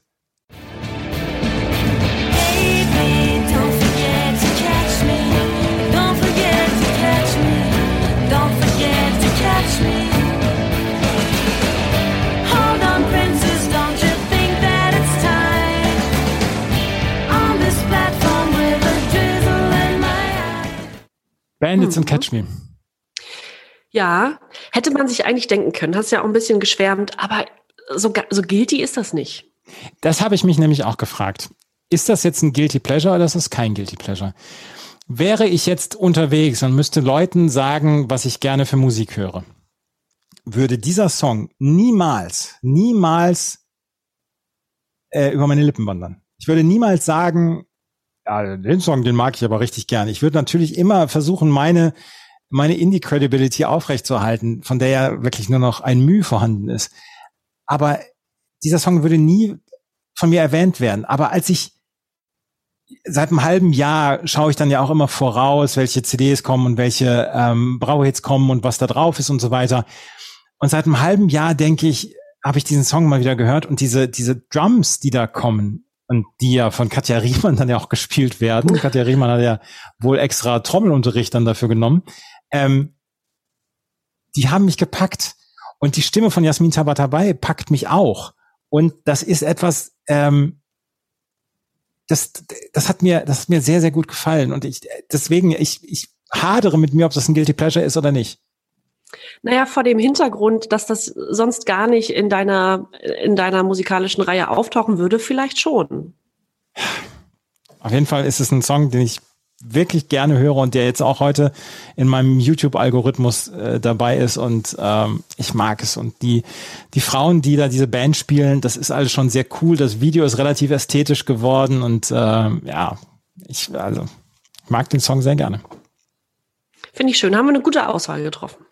Finde ich nämlich auch. Das ist äh, eine ordentliche Auswahl geworden. Und ähm, ja, das war es schon wieder mit der neuen Bravo-Hits. Das nächste Mal haben wir schon wieder eine Best-of übrigens. Best-of 97. Ja, wir sind genau, wir sind Ende 97 angekommen. Das ist ja auch toll. Da haben wir bestimmt ein paar Wiederholungen bei. Ha Moby haben wir dabei. Ich glaube zum zweiten Mal. Äh, wir haben auf jeden Fall ein paar Wiederholungen dabei und dann werden wir mal über das Jahr 1997 sprechen. Und was da noch so angesagt war, rein von CDs her, rein von Veröffentlichungen, Singles etc. Und ähm, ich glaube, Tic-Tac-Toe mit Verpiss dich hatten wir noch nicht drauf. Auf jeden Fall werden wir euch dann bei der Bravo Hits 97, The Hits 97 werden wir euch dann die Songs wieder vorstellen. Das wird dann die nächste Ausgabe sein. Alle 14 Tage mittwochs neu. Wenn euch das gefällt, was wir machen, freuen wir uns über Bewertungen und Rezensionen bei iTunes. Neuerdings kann man uns jetzt auch bei Spotify bewerten und wir wissen, dass viele von euch das über Spotify hören und da auch da würden wir uns sehr über Bewertungen freuen. Folgt uns unbedingt bei Instagram. Hier kommt Bravo, ist der Instagram-Account. Und ansonsten sind wir am Ende, oder Jenny? Das war schon, aber äh, wir sind relativ zügig und richtig, also mit richtig viel Wumms ins neue Jahr gestartet. Das sind wir. Und ab jetzt gibt es wieder alle 14 Tage mittwochs neu. Na Bravo, den offiziellen Bravo Hits Podcast hier auf meinmusikpodcast.de. Vielen Dank fürs Zuhören. Bis zum nächsten Mal. Auf Wiederhören. Bis dann. 1992. Ein Mythos wird geboren. Na Bravo. Der offizielle Bravo Hits Podcast auf meinmusikpodcast.de. Viel Spaß auf der Reise mit Jenny Wu und Andreas Thies.